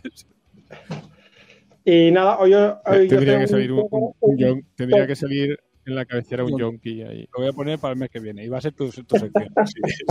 Sí. Una jeringuilla tiene el suelo, algo así. Bueno, ya sabéis que yo soy el hacker ariadno de este, de este grupo. Eh, hoy os traigo un juego un poquito menos mainstream que los que he estado trayendo últimamente, pero para mi gusto, eh, uno de los mejores que he probado. Yo es un juego al que le tengo un cariño especial porque personalmente me gusta tanto la estética como las reglas y yo creía que iba siendo hora ya de, de presentarlo. Este juego es Busido, que pertenece a la empresa GCT Studios. Es una empresa pequeñita inglesa, pero que hacen la verdad es que un trabajo muy muy bueno. El juego tiene ya bastantes, bastantes años, pero lo han, ido actualizando. La verdad es que las miniaturas originales, bueno, no estaban mal, vamos a dejarlo ahí, pero eh, han mejorado muchísimo, muchísimo el, diseño de miniaturas. Actualmente sacan unas miniaturas realmente preciosas, eh, básicamente en metal también. Ellos trabajan principalmente en metal. Y, el juego es muy interesante. El, juego es un juego de escaramuzas con estética japonesa, bueno, japonesa asiática, vamos a dejarlo ahí, porque también hay mucho, mucho, mucho toque de China y en general, pues mucha mitología asiática. Eh, con un trasfondo sencillito de una isla eh, bastante grande en la que ha habido una guerra, gana un bando, pues son los que mandan ahora, pero luego en la posguerra, pues cada una de las facciones pues ejerce presión para ganar un poquito de control, etcétera, etcétera. La, las gracias del juego, pues aparte de que obviamente la estética japonesa o asiática es una estética muy bonita que da mucho juego, el juego además tiene ya unas cuantas, unas cuantas facciones. El, ya de entrada, para mí uno de sus grandes llamativos es la mesa en la que se juega. Se juega en un tablero de eh, dos pies por dos pies, que viene a ser unos 60 por 60 centímetros. Este tamaño de mesa, mira la foto que tienes puesta ahora, por ejemplo, que esa es mi mesa personal, es un tablerito hecho específico para eso. Si os podéis fijar, es, un tablero que entra en, una mesa de cocina. Puedes jugarlo prácticamente en cualquier lado. De hecho, hay, un chico bastante habitual en, en, los foros y demás que eh, juega en el Starbucks. Va al Starbucks a tomar café, monta allí su mesita y se echa la partida. Entonces, es un tablerito bastante pequeño, eh, lo cual da lugar a poder jugar en cualquier sitio. Las partidas son bastante rápidas, bastante ágiles. Se juega con una media de unas 6-7 miniaturas por bando. Y, y, las mecánicas son originales. Eh, no, no, es unas, no, son mecánicas ya tan trilladas, sino que juega con algunas mecánicas un poco más novedosas que a mí personalmente me resultan interesantes. Eh, voy a nom nombrar así por encima algunas de las, de las, más interesantes que tienen. Por ejemplo, casi todos los poderes se activan con, con chi, con ki, que es una es un el ki lo van acumulando, digamos, según su valor de ki, van acumulando ki cada turno. Entonces, pues depende cuánto vayas acumulando y cuánto puedas gastar, pues vas a tener turnos más potentes o menos potentes y tienes que ir jugando un poquito, pues eso, cuánto, cuánto he generado, cuánto puedo gastar para habilidades y cositas por el estilo. Y luego una de las cosas más interesantes que tiene es el, sistema de combate. Eh, en combate cuerpo a cuerpo, por ejemplo, cuando dos miniaturas se enfrentan, cada jugador tiene un pool de dados. Si por ejemplo tienes combate 4, pues tienes cuatro dados para ese combate. Esos cuatro dados en secreto los repartes entre dados de ataque y dados de defensa. De forma que ambos jugadores atacarán y ambos jugadores defenderán. Depende cuántos dados dejes para ataque y cuántos dados dejes para defensa, pues luego, claro, tú tendrás tu tirada de ataque, tu tirada de defensa, que se compararán contra la tirada de ataque del oponente y la tirada de defensa del oponente. Entonces ya empiezas un poquito el juego de adivina qué quiere hacer el otro, si va a ponerse defensivo, si va a ponerse ofensivo. Y esto le da un toque táctico, la verdad es que muy interesante, en el que puedes jugar incluso al despiste, hacer bluffs, eh, muy, muy interesante en ese aspecto. El otro componente interesante del combate cuerpo a cuerpo son las maniobras. Cada miniatura suele contar con un número de maniobras eh, que puede hacer, que hay un listado principal de, maniobras que son bastantes, y pues cada miniatura te va a especificar qué maniobras puede hacer. Entonces tú cuando repartes los dados, en secreto también marcas qué maniobra ofensiva o qué maniobra defensiva vas a hacer. Si ganas la tirada co correspondiente, además del daño que puedas llegar a hacer, le vas a hacer algún efecto dependiendo de la maniobra, que pueda ser un derribo, que pueda ser un empujón, y obviamente hay maniobras más potentes que tienen miniaturas pues, de mayor coste o, o, algunas veces las maniobras te pueden costar alguno de los dados que estás poniendo en ataque o en defensa, pues igual si tenías cuatro dados te dice que esa maniobra para usarla pierdes un dado. Entonces solo tienes tres dados para repartir, pero tienes un efecto potente. Entonces al final pues es un juego que entre lo bonito de las miniaturas, el, lo original del sistema de juego, el tablerito pequeño, es muy cuco y, al menos aquí ha tenido bastante, bastante éxito. Eh, yo lo recomiendo a la gente que le guste sobre todo este tipo de estética. Es un juego que no sale caro porque al final juegas con 6-7 miniaturas. Las facciones son bastante extensas, tienes muchísima variedad para elegir. Básicamente todo es jugable. No he visto todavía miniaturas que estén rotas, no he visto miniaturas que es... Habrá algunas que sí, esto es un poquito mejor, un poquito peor, pero luego tienes mucho juego de personalización de bandas, porque dentro de cada facción tienes formas de jugar un poquito más temático, de pues cada facción tiene, digamos, tres o cuatro formas de jugar en subfacción, que lo que hace es te da una reglita especial, pero te quita, te, varía un poquito el, pool de miniaturas que puedes meter. No sé, yo recomendaría, siempre recomiendo a todo el mundo que con el que hablo de juegos así, que, que lo prueben, porque realmente creo que es uno de esos juegos desconocidos que realmente merece la pena.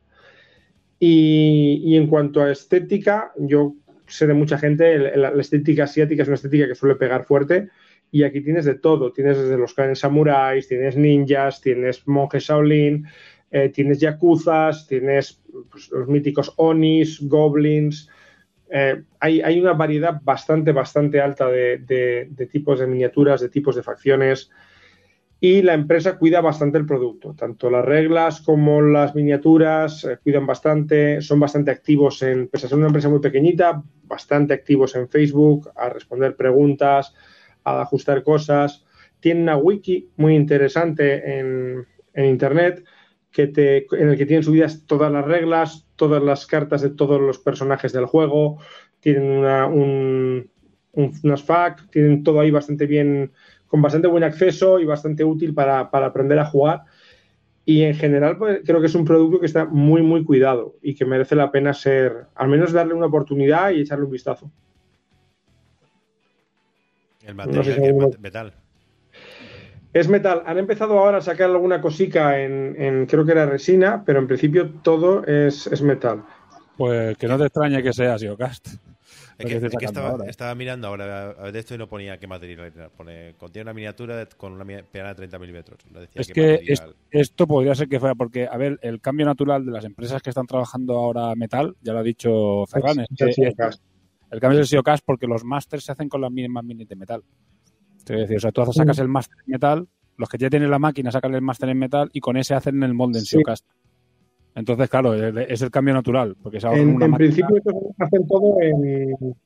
Hacían todo en metal. Sé que recientemente sacaron una miniatura muy grande que ya quisieron hacerla en plástico porque en metal no era viable, porque aquello podía matar a alguien. Y, creo que los starters nuevos eh, sí están saliendo ya en, no sé si plástico, resina o tendría que verlos porque no he pedido ninguno, pero, pero sí. Pues, pues que, que no se miniaturas 75 libras, unos 85 euros. Mm. Si dices que no necesita muchas miniaturas, pues. No, a ver, un starter, un starter no sé si andaba en, en, 40 euros, puede ser, no, no, no lo he mirado, si te soy sincero, el, el, precio de los starters. Ah, esto, es el New Player Brundle. Fighter Starter son 35 libras, eh, Eso es. Un, starter andará en unos, en unos 40 euros y, y, básicamente un starter eh, un starter y un blister yo creo que es lo que en puntos viene a ser una banda de, juego normal. Entonces, por menos de 50 euros tienes una, o por unos 50 euros tienes una banda jugable. Y viene con yo creo que Porque llevan unas cartas las minis. Sí, a ver, trae unas cartas de, de, perfil. O sea, los perfiles vienen una cartita. Y luego sí es cierto que hay unas cartas de equipo y de tal. Pero que eso al final yo lo tengo y merece la pena porque es barato, pero si no lo tienes todo en la wiki descargable.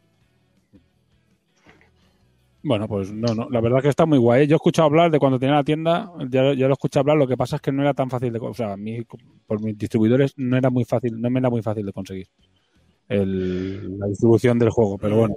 Y, claro, si estás pidiendo en la, web que tienen ellos, la, la, web que tienen ellos, que es gctstudios.com, Funciona muy bien. Eh, yo les he pedido alguna vez, eh, tuve un problema con uno de los envíos, les escribí, me lo solucionaron la verdad es que bastante rápido y, muy contento con cómo funciona.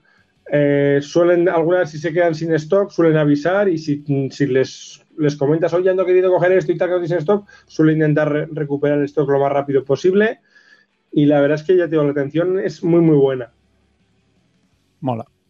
Mola, mola. Pues nada, hay que darle una oportunidad. y ¿El reglamento está en español o solo, o solo está en inglés?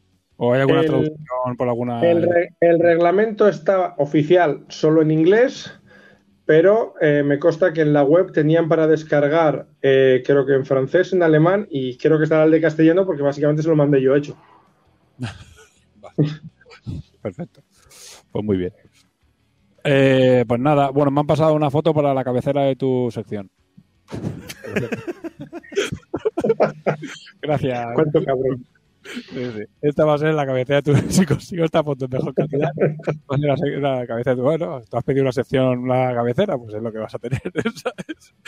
Bueno, pues nada, chicos. eh, la verdad es que muchas ganas, ¿eh? Yo, ya digo, cuando yo ya tenía la tienda, ya se escuchaba cositas de Bushido, ya tenía ganas de probarlo y al final, pues mira, eh, a ver si tenemos la oportunidad en algún momento de, de echarle una partida o de descargarse ese reglamento y al menos echarle un ojo. O sea, porque Sí, puede- cuando, cuando empecemos a poner gameplays, cuando empecemos a subir gameplays, ya subiré yo también alguno, que aquí sí jugamos bastante. Y ya os digo que es un juego que yo creo que todo el mundo que lo ha probado ha acabado haciéndose una bandita. sí, Porque es que para echar partidas sueltas así de vez en cuando, tal, el juego está muy bien. Es muy divertido, es muy entretenido, eh, eh, está bastante bien equilibrado y es rápido, porque es que montas en la mesa en cualquier lado. Entonces, sobre todo ahora con el tema del COVID, que muchos locales los teníamos cerrados y demás, es un juego que en la mesa de la cocina te entras, que es 60 centímetros por 60 centímetros. Es un, Sí. es un tapete muy pequeñito. son sí, dos palmos y medio por dos palmos y medio es un tapete minúsculo. Es un tapete muy Mm. pequeño, ¿eh? sí, sí. Bueno, pues nada, eh, pues ya está. Pues la verdad es que Chachigual, muchas ganas, ¿eh? Siempre que trae, nos trae mucha droga, ¿eh? Eh, Igual algún mes te habrá que saltarte, habrá que saltar esta sección, ¿eh? Porque Sí, y el bien creo que dijo que se iba a poner la tele mientras yo hablaba. sí, macho, eh, es un desastre, ¿eh? O sea, ya todos son, todos Yo, molan, ¿eh? yo ya, yo ya tengo una, yo ya tengo una caja de la Guardia de la Noche por culpa tuya. Sí, espera que, te, espera que te pongo la imagen. Otro, otro que tal. Venga. Voy a dejar fija la imagen esta en las, secciones, tío. Bueno, venga, vamos a hablar de más movidas. Eh, Y lo, y lo, y lo de Busido ta- también lo había mirado ya. Sí, ¿no? Joder, tío. Si al final el, el problema es que tienes a tantas cosas a las que jugar que si tienes tantos muñecos no sabes a lo que jugar. Cuando te vas, quedas con alguien, ¿a qué juego? Tío, tengo 75 cosas, ¿eh? Mira, Bu- Bushido además es muy atractivo para la gente que le gusta pintar, porque como son bandas pequeñitas, de 6, de 8 miniaturas máximo, te las pintas rápido y es el- la típica de estoy pintando un ejército grande, me pinto estas 5 o 6 miniaturas de la banda y sigo pintando otra cosa y, eh, y, eh, me, me he desconectado un poquito de esa cosa tan masa que estaba pintando. Sí, la verdad es que está... Pinta muy bien, pinta muy bien. Toda la puta droga que traes está muy buena, está muy, es buena, ¿sabes? Hombre, yo, yo tengo cosas buenas, yo droga en la buena, yo aquí sí voy a vender... Tiene directas de Colombia sin cortar ni nada, ¿sabes? Es que no puede ser esto, tío. ¿sabes? No, tenemos que relajarnos un poquito, ¿eh? ¿Sabes? Porque, ¿sabes? Yo me compraría, ¿eh? Ahora algo de Bushido está muy guapo, tío. La verdad es que está muy- eh, Venga, el, el mes que viene sacas algo de X-Wing o Magic y ya está. y ya está, Y así ¿no? ya. Hay cosas aquí Así- vetadas. Eh, si hacemos Games Workshop, podemos hacer esos dos. ¿no? A ver, algún momento habrá que hablar que lo que ha pasado con X-Wing, Armada y, y un montón de juegos que, que se han ido a más a Atomic más Games o algo así y, a- y está pasando cosas un poco raras con eso y en algún momento habrá que tocar ese Eh, tema. ahí, ahí tienes salseo. Y salseo bueno, Ahí- ¿eh? Ahí hay salseo, ¿eh? ahí hay salseo, pero como no estoy muy, no lo tengo muy, no sé muy bien lo que está pasando, pero he visto cosas un poco raras, igual habrá que investigarlo y traerlo a algún programa y comentarlo. Yo la verdad es que he, he visto cosas raras, no estoy muy enterado de lo que está pasando, pero alguno de esos juegos, concretamente el X-Wing, yo creo que ha salido ganando. ¿Sí? ¿Tú crees? Sí, yo era jugador de X-Wing de los que dejó de jugar por las, por las manías de venta extrañas que tenía Fantasy Flight, que yo ahora es que no, no tragaba con, con su forma de hacer las cosas. Y lo que estoy viendo últimamente, que en mi entorno hay bastante jugador de X-Wing, y de momento me resisto. De los pocos juegos a los que puedo decir lo, lo- lo dicho, pero es posible que acabe cayendo porque estoy viendo que han reconducido un poquito la forma de hacer las cosas y vuelve a molar como al principio. Sí. ¿Por A ver, qué a ver. la tienda de Atomic más Games me lleva directamente a Asmodi? porque, porque son entonces, Porque es una- Asmodi- es una Asmodi sub- ha pasado... Es otra cosa que ha comprado Asmodi. Com- Compró Fantasy Fly, compró no sé qué, y ahora ha comprado, también o compró sea, esta que, gente. que, y- que Asmodi ha pasado X-Wing a Asmodi. Sí, o sea, básicamente lo han cambiado de sección. La tenía la sección Fantasy Fly que se dedicaba a unas cosas y ahora todos estos juegos se los han pasado a, a más. Yo qué sé, tío, es un desastre. No- yo no, no me entero de nada, no sé cómo está el juego. A mí a Kiwi me gustaba muchísimo, jugué muchísimo competitivo. El 2.0 que quedó chulo, pero hice, las políticas eran, un poco caos, ya de repente se lo pasan a, a otra su- subempresa que tiene Asmodee, la gran empresa esta grande, y ya no sabes que ya dice, bueno, es que no sé si meterme, si seguir, si no, si jugar, no tengo ni puta idea. Habrá que investigar esto un poquito y, y comentarlo en algún programa. ¿Ves? Ya estás de picas, ya tienes tajo. La semana que viene, el, mes que viene, XWI. Bueno, aquí es bueno, o, o, o- o a Atomic Mass Game y explicar un poco qué cojones ha pasado con esto, ¿sabes? No sé. Algo habrá que Bueno, le echaremos un vistazo porque Marvel, por ejemplo, eh, es uno de los juegos que está en, en mi lista de futuribles Vale. para esta sección. Sí, vale. Bueno, pues venga, le doy caña. Voy, a, hacer rápido, lo más rápido posible esto. Venga, voy vamos a hablar un poquito de Yokai.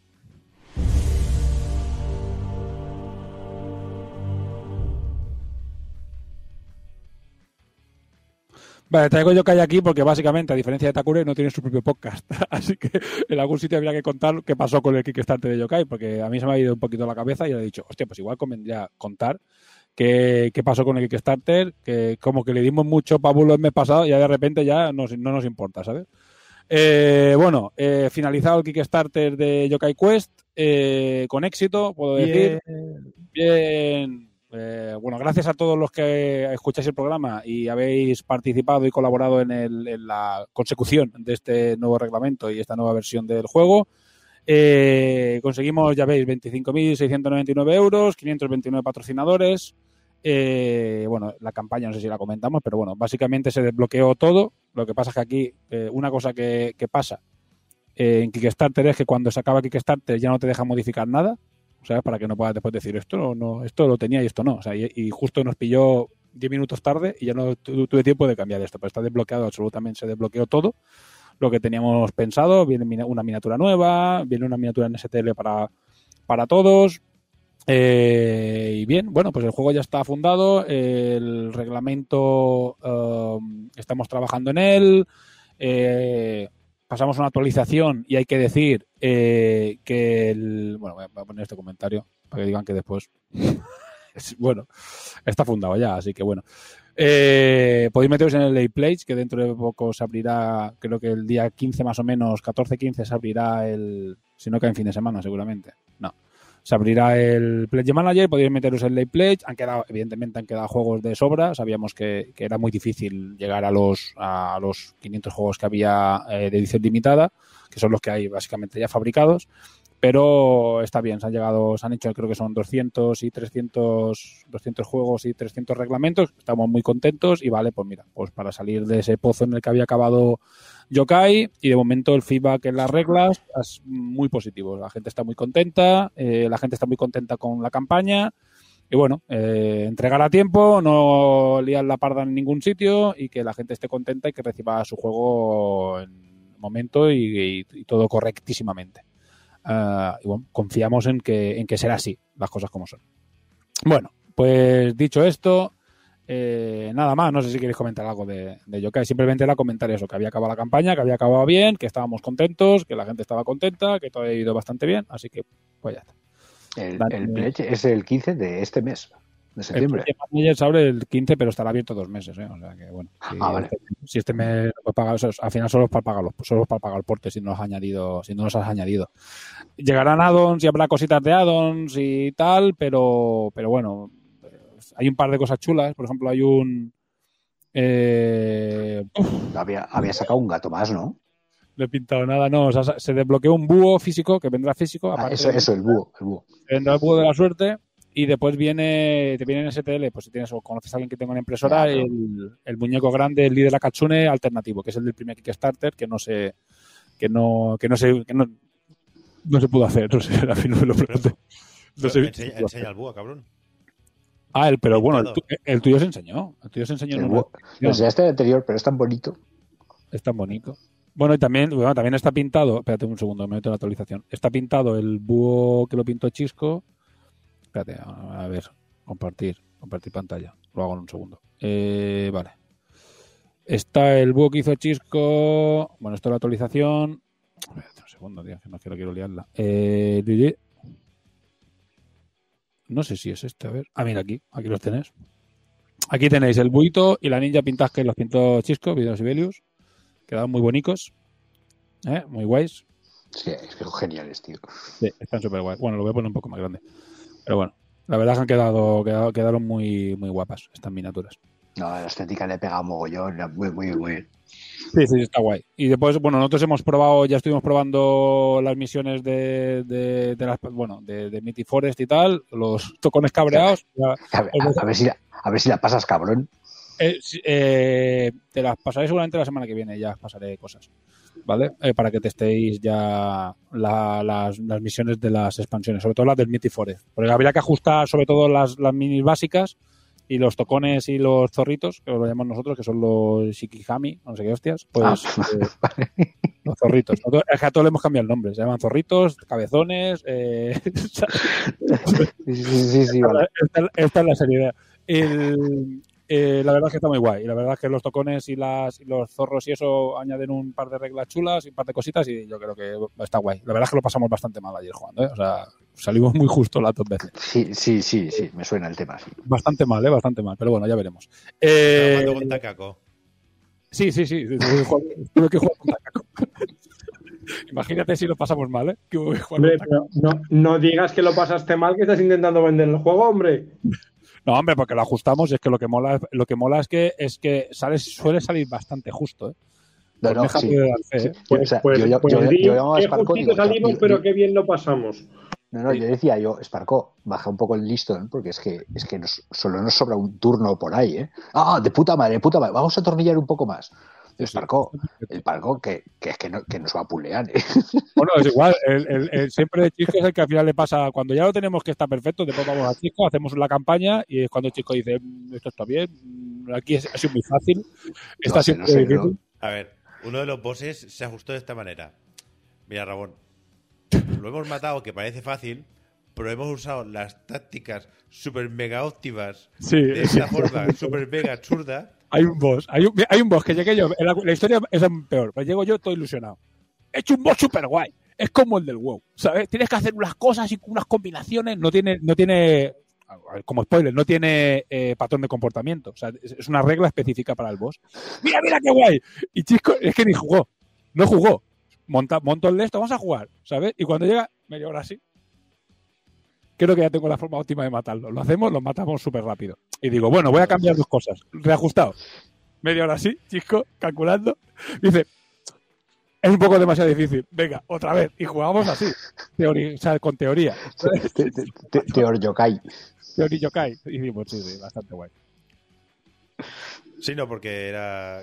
Que, era el primero. El- el- Bueno, yo no han abogado, ¿eh? Yo no tengo abogado. No, va- no va a entrar nadie. Si, bueno, tengo mi tío es abogado, pero no va a venir a pegarte, no te preocupes. Esa, pu- No. esa puerta me da miedo ya hoy. Va a quedar guay, ¿eh? Yo creo que os va a gustar, ¿eh? No quiero tampoco, bueno, Corneja petado, bueno, igual. Sí. Al final vamos a tener que apostar por Corneja y no por las de Sí, picas. sí, sí, la verdad es que le está ganando, ¿eh? Sí, pero de palito. Ole, ole, Corneja. Y Corneja lleva, Ojo, está ganando que- las picas hoy, ¿eh?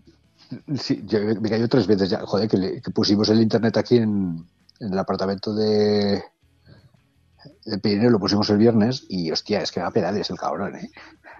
Yo me parezco, me que a ti con gallas gallinas, ¿eh? Yo creo que espero que lo haya notado la gente, que después de dos años o tres años ya por fin tengo fibra en casa. y ahora espero que la gente lo haya notado, ¿sabes? Que hemos podido poner el fibra fibra. Ahora vas al baño de, ma- de maravilla, ¿no? y ahora en teoría todo bien. Sí, sí. Hostia, no, no sabe la diferencia que es subir un vídeo de YouTube de una hora y media y que tarde cuatro horas en subirse, ¿eh? Y ahora tarda diez puntos minutos, ¿eh? O no llega, siete minutos, seis minutos. Y dices, tío, venga, ya vas a tomar por culo, ¿sabes? Que la diferencia... Bi- Bienvenido, bienvenido al siglo XXI, macho. Sí, joder, macho, tío, o sea, que era Yo, yo me- yo me acuerdo lo que era dejar descargando un juego por la noche, porque a lo mañana siguiente a lo mejor estaba descargado. Pues yo Y me acuerdo... Yo me acuerdo... Sí, me- voy a poner a descargar el juego ahora y me voy a comer y al volver ya lo puedo instalar. pues yo me acuerdo de hace una semana, ¿eh? Gracias. Sí, pero tú, tú, tú en el prehistórico. Joder, macho, sí, sí, macho, tío, las gallinas, las pobres gallinas se han jubilado ya. Bueno, pues vamos con la sección de, de patrones y vamos allá.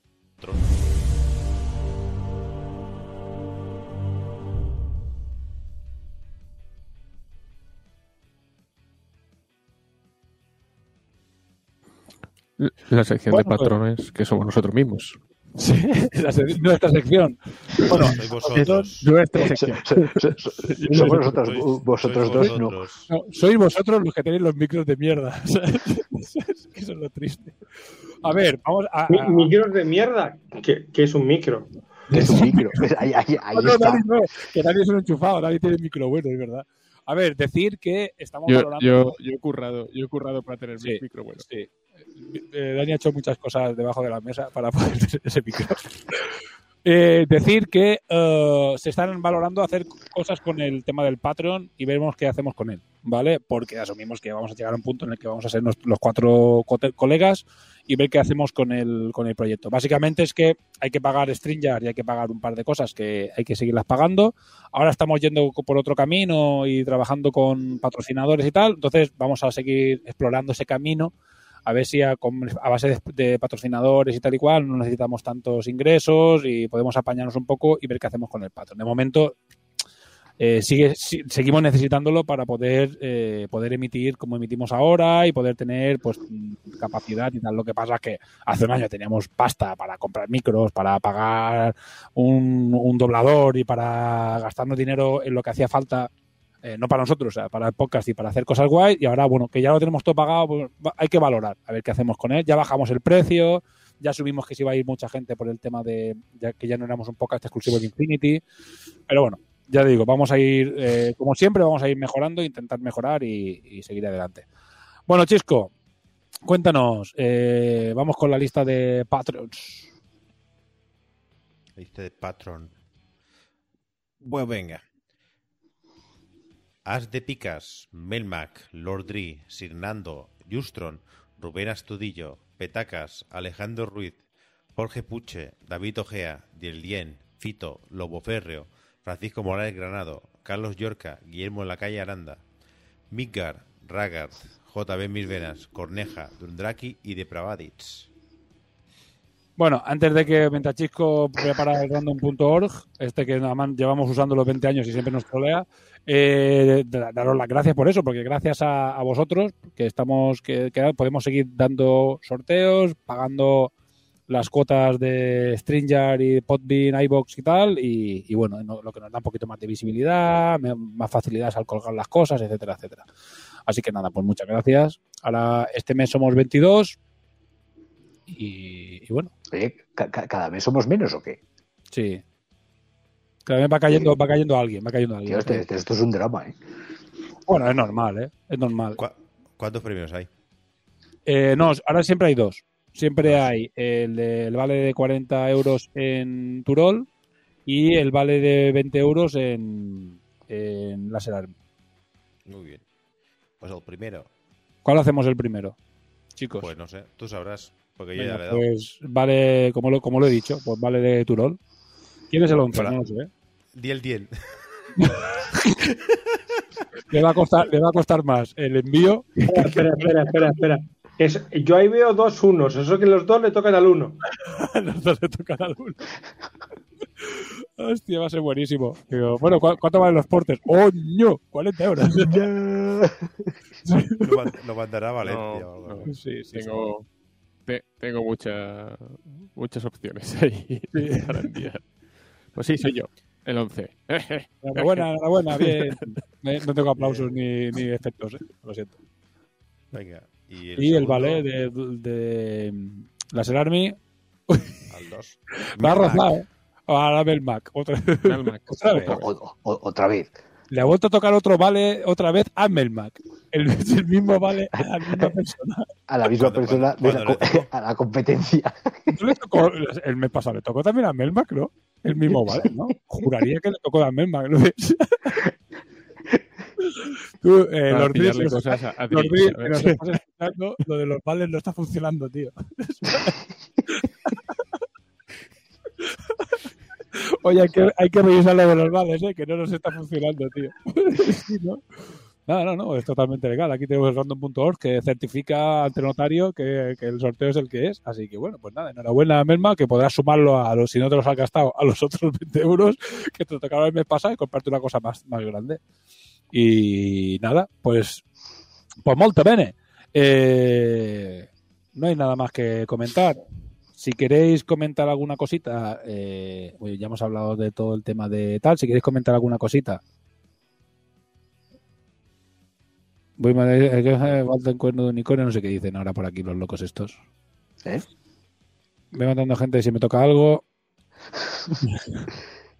Calla que esta vez te hemos puesto el nombre, ¿eh? porque antes ponía Juan y ahora pone Lobo Ferro. Lo he cambiado a última hora. Eh, no, pues lo dicho, ya veremos qué hacemos con el tema del patrón. O sea, de momento sigue adelante. O sea, esto es que lo necesitamos para sobrevivir. Eh, o para al menos mantener el formato. A ver si, si se suma alguien, que ya digo, al final son cinco pavetes y nos ayudan a, a pagar las cosas y lo que nos sobra lo estamos sorteando. Es que no nos sobra más pasta, las cosas. ¿sabes? Así que bueno. Eh, otra cosa es que, eh, ¿qué iba a decir yo aquí? Eh, ah, bueno, si tenéis alguna recomendación de cositas que antes de la despedida, que hay alguna cosita que queráis comentar, eh, off the record, que no tenga nada que ver con el tema de los Wargames. No sé si hay alguna cosa por ahí. Mi Hombre, yo, que- yo me imagino que, que no hace falta recomendarla mucho porque ya todo el mundo estará en ello, pero han, han estrenado la nueva de Marvel, de Shang-Chi, que está muy, muy bien la película, la verdad. Iba, y justo iba a hablar de, iba a hablar de ella. Mira, y me he traído hasta, para que la gente no se despiste, hasta la portada. ¿Sabes? que la he visto por internet. He puesto Shang- He puesto Shang-Chi y me ha salido esta. Bueno, está, vale, está muy guay, ¿eh? Yo la fui a ver eh, ayer, ayer, ayer y está, está, está guay, ¿eh? Está guay, está chula. La peli. Yo voy a recomendar otra. Voy a recomendar eh, Free Guy. La fui a ver. e- e- Esa es la que iba a decir ahora. Sí, pues estamos todos con el cine. Joder, estamos pisándonos aquí. ¿Cómo se nota que hemos vuelto al cine? Yo estoy, yo estoy disfrutando, disfrutando como es que hacía literalmente un año y medio que no iba al cine. Así que eh, Free Guy, súper guay. ¿eh? Es que me ha parecido. ¿Qué tal, Coneja? ¿Cómo te pareció a ti esta? No, no, le iba a comentar porque me lo dijo J en mis venas. Me lo dijo Jauma y el, le estuve mirando y vi la sinopsis y, y voy a ir la semana que viene. Joder, pues vas a pasar un. Yo la he disfrutado mucho, ¿eh? La pasamos tetísima, tío. Muy guay. la Ya, de, de hecho, creo que Jauma la ha visto hoy o ayer. O, Sí, sí, no yo lo vi el, el día de estreno, la semana pasada. Y me- nos lo pasamos, o, o no, hace dos semanas que la estrenaron. Súper bien, ¿eh? No, no nos gustó mucho, ¿eh? Súper recomendada. Incluso te diría que si tuvieses que elegir entre una de Shang-Chi y esta, estando muy bien Shang-Chi, elegiría Free Guy. Sobre todo si eres un poco gamer y te mola todo el rollo de los videojuegos y eso, es una no te Sí, sí, sí, sí, por, por lo que me contó Jauma y luego lo que he leído, la verdad es que estoy súper interesado, sí. Dice Jaume que acaba de salir del cine. Ah, pues mira, ¿sabes? Y sí, sí. Y luego Cerro que también. Si eres un poco gamer, eh, si- con que sea solo un poco, ya la vas a disfrutar. Y si eres muy gamer, es, un- es una, una cosa loquísima, tío. Joder, macho, hay un chiste eh, a te picas que si lo pongo igual te pegan, ¿eh? ¿Lo pongo? Sí.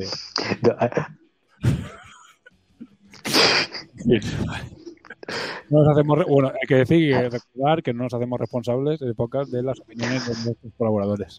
Para nada.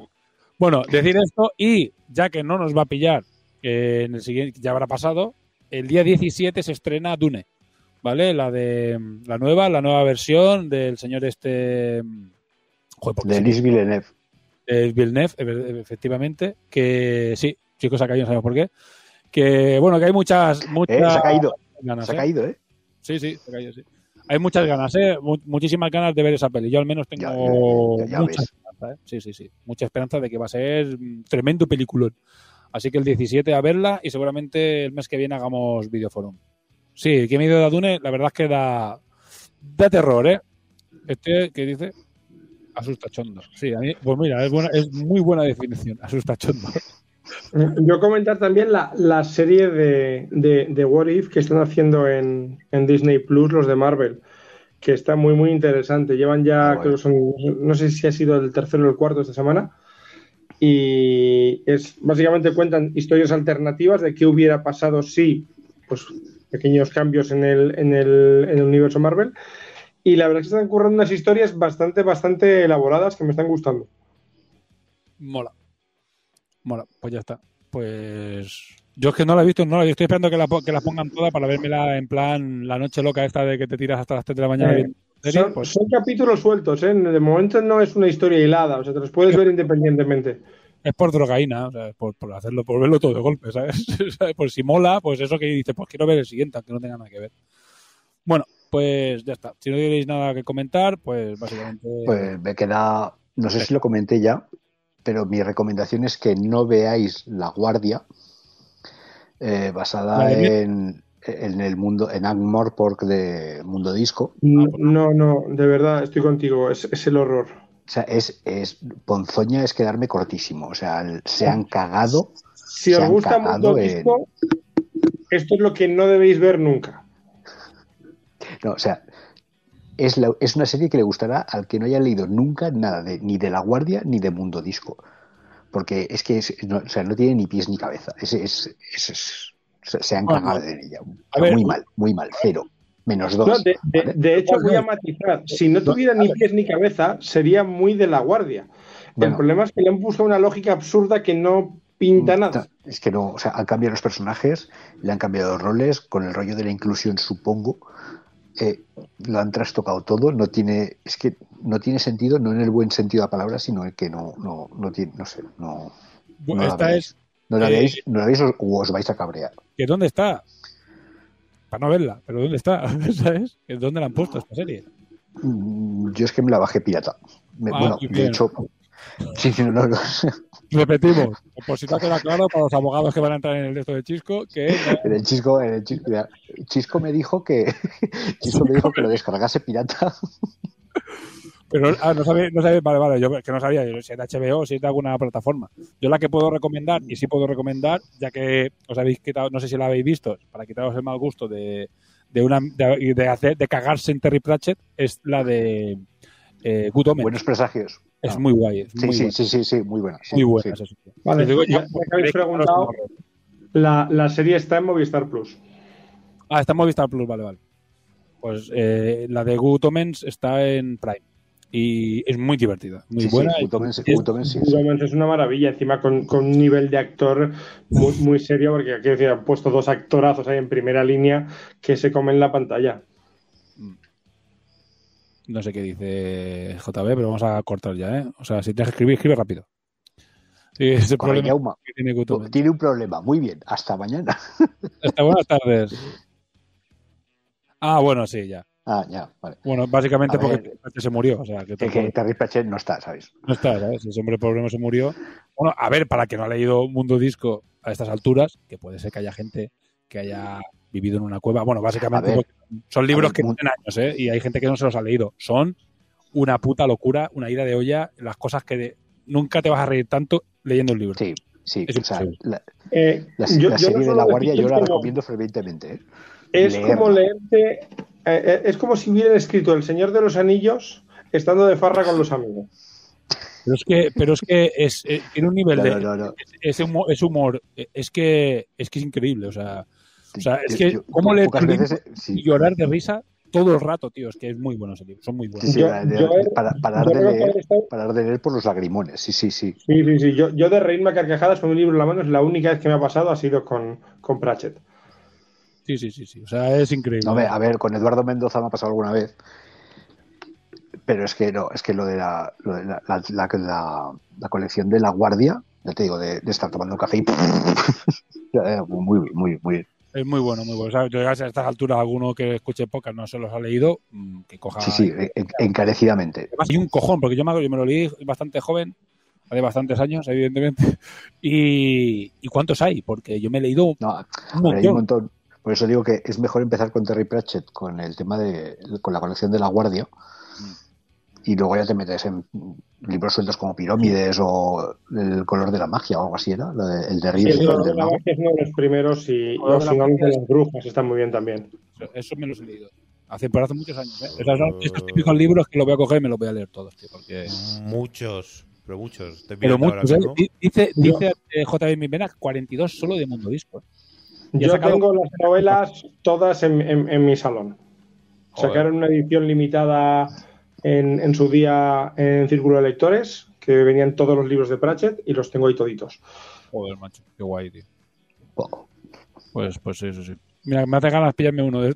Pillarme uno, ¿eh? O sea, ¿sabes? Porque ahora me he acordado, y hace muchos años, igual hace 20 años que no me lo ninguno, tío, me hacía María Y, Pérez. y- y es que me lo- me- al hilo de ver, bueno, Petacas rajo de la serie de, de La Guardia, mi máster de Anima rajo mogollón de, que también es mi máster de Mundo Disco, rajo de ella, y de repente volví a leer los libros y me los leí hace uno o dos meses.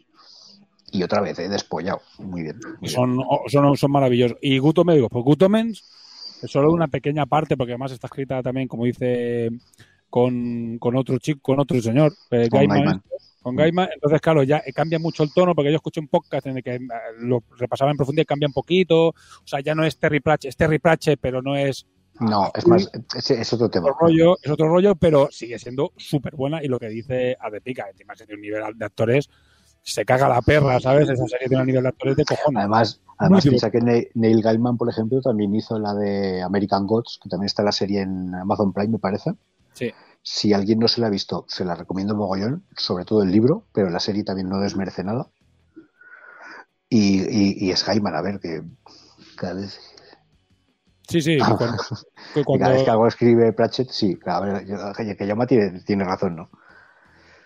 Pra- Pratchett es un puto genio, de, o sea, es un escritor de esos genios. Y ya está, Y, punto. y- y los traductores, leído, y los traductores han hecho un trabajo sí, un espectacular. trabajo- o sea, el que no se lo ha leído no sabe lo que está haciendo. ¿sabes? O sea, tiene que leérselo y ya está, porque eso es obligatorio en el mundo. ¿Sabes? Pero bueno, Gaiman, Gaiman es más serio y Terry Pratchett es que se le va mucho la olla, sí. es que está como una puta cabra, pero es que es muy divertido. Es que es, es único. Bueno, pues ya está. Hablando de Pratchett hemos acabado, ¿qué lo diría? Eh, pues nada, eh, hasta aquí ha llegado el programa de este mes, que tres horitas y veinte, o sea, bien, bien ricas. Así que 1.49 de la noche, eh, en directo, aquí, en la radio, en la, en la radio de la noche. Vamos a hablar ahora de cosas. Dice, ¿tuviste relaciones ayer? por la Ah, noche? ahora es cuando empiezas con el ASMR. Vamos a empezar, sí, ahora, es lo que estaba haciendo, ¿sabes? ¿Cómo, cómo estuviste ayer? ¿Viste? Esta noche en redes. lo ponemos en este plan. A partir del minuto de las tres horas lo ponemos en este plan a partir de ahora. Nada, venga. Eh, pues nada, muchas gracias por estar ahí. A los que aún nos estáis viendo en Twitch, que lleváis aquí seguramente tres horas de turrísima. Eh, pues un saludo, un abrazo, un abrazo también a los Patreons, que ya lo he dicho mil veces, pero no vamos a agradecerle lo suficiente que aún sigan dándonos dinero para hacer esto. Y bueno, un, un saludo de, de los que estamos aquí, a Repicas, De nada, ¿eh? Chao, chao. Corneja, Hasta luego. Sibelius Adiós. y Bielien. Hasta la próxima. Y ya sabéis, Si estás escuchando esto, eres la resistencia.